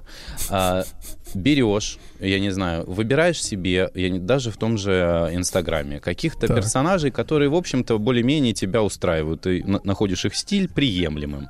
И просто смотришь на то, как они носят что с чем, и таким образом через какое-то время, пока ты будешь их копировать, в, какой-то, в каком-то смысле, угу. ты обретаешь, собственно говоря, свой индивидуальный стиль. Ну, то есть на пенсии ты уже будешь моднявым. А, да, вот? Если повезет, да.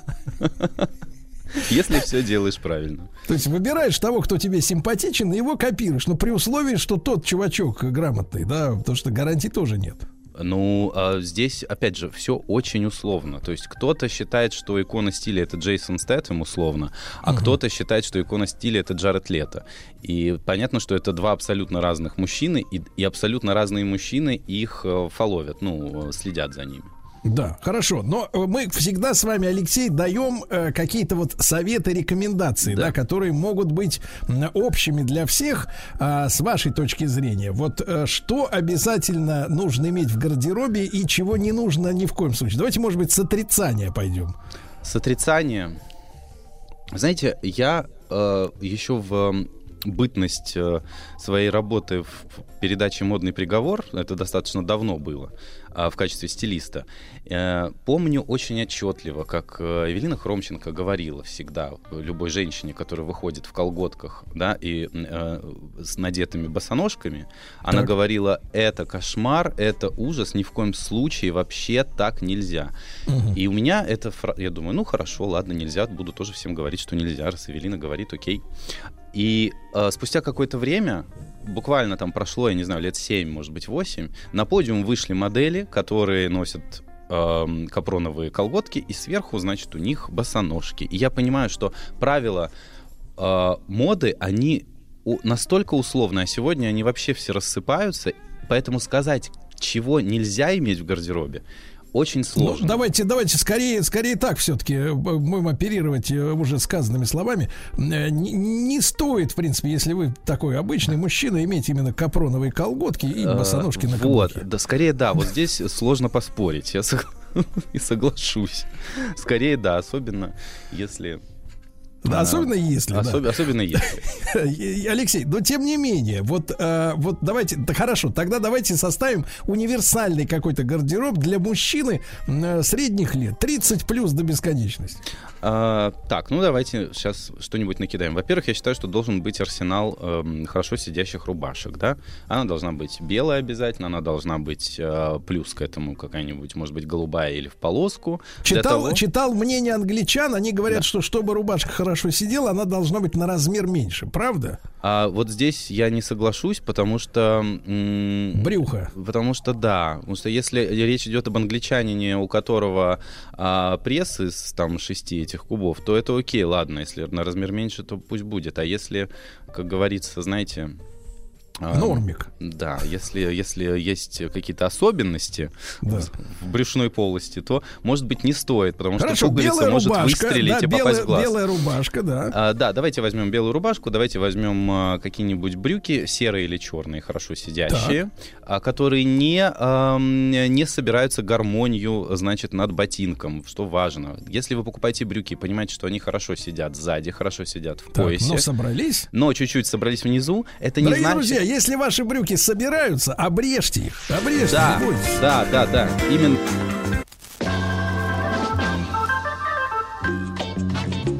А головной убор, между прочим, так не носят. Значит, я шляп-то никогда не носил. Я так и купил для солидности. Я институт недавно кончил. Пожалуйста, пожалуйста. 50 оттенков стильного. Итак, друзья мои, с нами Алексей Сухарев, стилист, автор и ведущий модного подкаста на YouTube, блог Алексея в, инст- в инстаграме Сухарев Стайл, и мы о мужской моде, если о ней вообще, в принципе, можно говорить. Итак, рубашка, которая хорошо сидит белая, брюки серые или черные хорошо сидят сзади, запомните, и подрезаны по длине, подрезаны. Да, так. потому что некоторые по-прежнему считают, что э, в смысле, как я понесу вещь еще в ателье, я уже за нее заплатил деньги, и вот если ее э, Всевышний создал именно такой, то им, я ее так и буду ну, носить. Ну или на аппарат Елизарова, правильно? Ну да, ну тут, тут два варианта, но я думаю, что подрезать брюки все-таки дешевле. Так, а, хорошо, брюки. Э, да. А потом что это может быть? Это может быть э, тоже джемпер, который хорошо сидит, который хорошо впишется как в рабочий Какого материала? Какого, какой фактуры, Алексей? Ну, я думаю, что стоит выбрать, может быть, э, какой-то материал, который... Кашемир, да? Ну, в идеале, конечно. За тысячу рублей? В идеале, в идеале. Но если нет, то хотя бы, чтобы это не было сильно акриловым чем-то, потому что в этом можно задохнуться и похудеть. Да. Очень Цвет. сильно против своей воли. А, цвет пусть будет тоже каким-то базовым. Я думаю, что м- серый, э, черный, бежевый, синий. То есть пока у нас есть монохром, да, мы все-таки по монохрому идем. И, ну, поскольку мы э, пытаемся уравнять, создать такую формулу, которая подойдет большинству, да, да то я не буду советовать э, ярко-зеленый, например, хорошо, джемпер. Хорошо. Потому так, что... теперь на ноги что надеть? Какие чоботы? Потому что а... у женщин сейчас возможно все. Самое омерзительное, конечно, это красивое платье и резиновые кеды. Какая гадость. Такое Они говорят, что им бывает. в этом удобно. Да, такое тоже бывает, и все, теперь никого не разубедить. А что касается мужчин, я думаю, что если мы говорим о деловом каком-то дресс-коде, да, то там свои тонкости и там свои э, модели ботинок, которые должны быть. Да, это там Оксфорды или что-то подобное. Если мы говорим о э, таком базовом, наверное, все-таки гардеробе в духе casual, так. то э, пусть это будут какие-то, если мы говорим о нынешней погоде, да, Челси, например, или это ботинки. Что такое Челси? Э, Челси это такие достаточно высокие ботинки с резинками по бокам в районе голенища. Чтобы а, всов, всовывать. А, да, да, да, такие повыше, чтобы соль, знаете, не попадала, которую посыпают угу. наши улицы. Чтоб ногти не солила. Да, Опять так. же, да, да, и пятки. А, потом что? Потом, а, конечно же, ботинки на шнурках, какие-то, может быть, конечно, не такие лаковые, как э, э, стоит брать при вечернем дресс-коде, а из гладкой кожи, может быть. А, Тоже это, черные? Я думаю, что черный, вполне возможно, темно-коричневый вариант. Почему так, бы и так, нет? Так. Алексей, а сверху вот на этот, как говорится, на свитер? На да, всю эту на... конструкцию, да, что, да. Мы, что мы надеваем.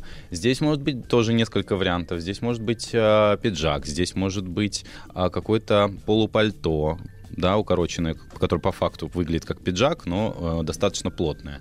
Это может быть, э, если мы говорим о более свободном каком-то стиле, то это может быть бомбер, почему бы и нет, или даже куртка-косуха, тоже почему нет.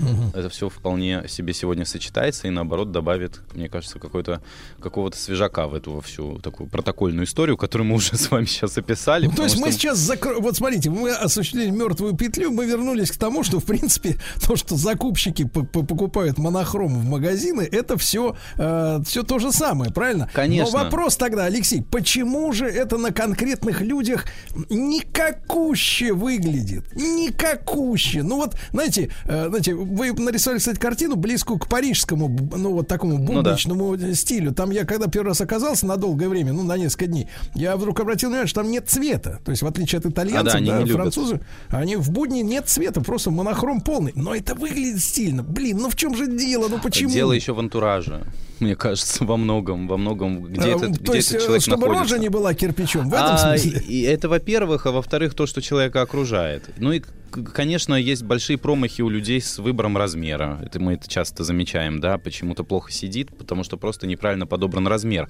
Потому что человек, например, там, мужчина 56 размера искренне уверен, что он, я не знаю, 48-го, например, да, и на нем все вот как... Э, и, то, да, такое бывает. То есть люди неадекватно оценивают собственный давайте, размер. Давайте так, помните, у Пелевина есть трансэйджизм, когда 40-летний ощущает себя двухлетним, да, а это транссайзизм, я, я серьезно вам говорю. Размеры не те, да. Я серьезно говорю, сталкиваясь э, часто с героями, э, ну, мейковер проектов преображений, да. часто там бывают и мужчины, и вот он помнит, что в 23 года он был размера S, а сейчас он уже давно XL, и вот он по-прежнему тянется там к этому XS, значит, пупок наружу торчит, уже живот там вываливается из берегов, но это его не интересует. А, или наоборот, э, одежда на вырост. Знаете, как было принято вот в детстве, надо на вырост. Вот пиджак, которым пойдешь на выпускной, чтобы в нем потом женился, и потом тебя в нем похоронят. Его надо взять побольше, чтобы влез ты в него, когда будешь уже, так скажем, к земле поближе. Слушайте, Алексей, вот скажите, пожалуйста, а вот э, персональная, давайте так, персональная да. кон- консультация нормального, так сказать, стилиста, угу. да, ну, я имею в виду не угу. такого топового, как вы, э, вы угу. все-таки человек Спасибо. медийный, ну, нормального стилиста, который действительно дерьма не посоветует посоветует, да. поможет. Ну вот сколько это стоит примерно? Слушайте, ну э, это, это варьируется, мне кажется, вот там даже за, за 5 там, тысяч можно получить уже какую-то э, вменяемую достаточно консультацию. Это консультация, условно говоря, на словах или с тобой человек, например, сходит в магазин, и вы вместе подберете там за какое-то время э, как базовый вот этот гардероб, и тебе скажут, ну, это брать, это не брать. Ну, я думаю, что э, если мы говорим там о сумме до 10 тысяч, э, в нее войдет скорее разбор того, что уже есть у тебя, потому что стилисты всегда начинают с разбора уже имеющегося гардероба, да, то есть выбрасывают mm-hmm. сорняки, которые вещи, которые уже морально устарели. То есть за десятку человек, в принципе, остается голым. Остается да? голым а, с рекомендациями. Типа того, И дальше да. на нудистский пляж, да. И дальше ну, он, и, да, едет в теплые края. В короткий вопрос, Алексей, как нам переломить эту ситуацию, если не трогать действительность, на которую вы уже наступили сегодня неаккуратно? Я думаю, что наступили. Я думаю, что э, я, я, я, я думаю, что не знаю. Я думаю, что не знаю, но я подозреваю, что когда э, мужчины в нашей стране перестанут э, концентрироваться так. на, на э, вот этой вот какой-то, может быть, излишней маскулинности, знаете, а, на вот чем-то таком. Когда размякнут. Когда чуть-чуть, в хорошем смысле друзья слова, размякнут, итак, расслабятся. Размякаем, да, друзья. Алексей, Алексей Сухарев, да. стилист, автор и ведущий модного показа на YouTube. Алеш, как всегда, большое спасибо. Спасибо, спасибо. большое. Спасибо. Еще больше подкастов «Маяка» насмотрим.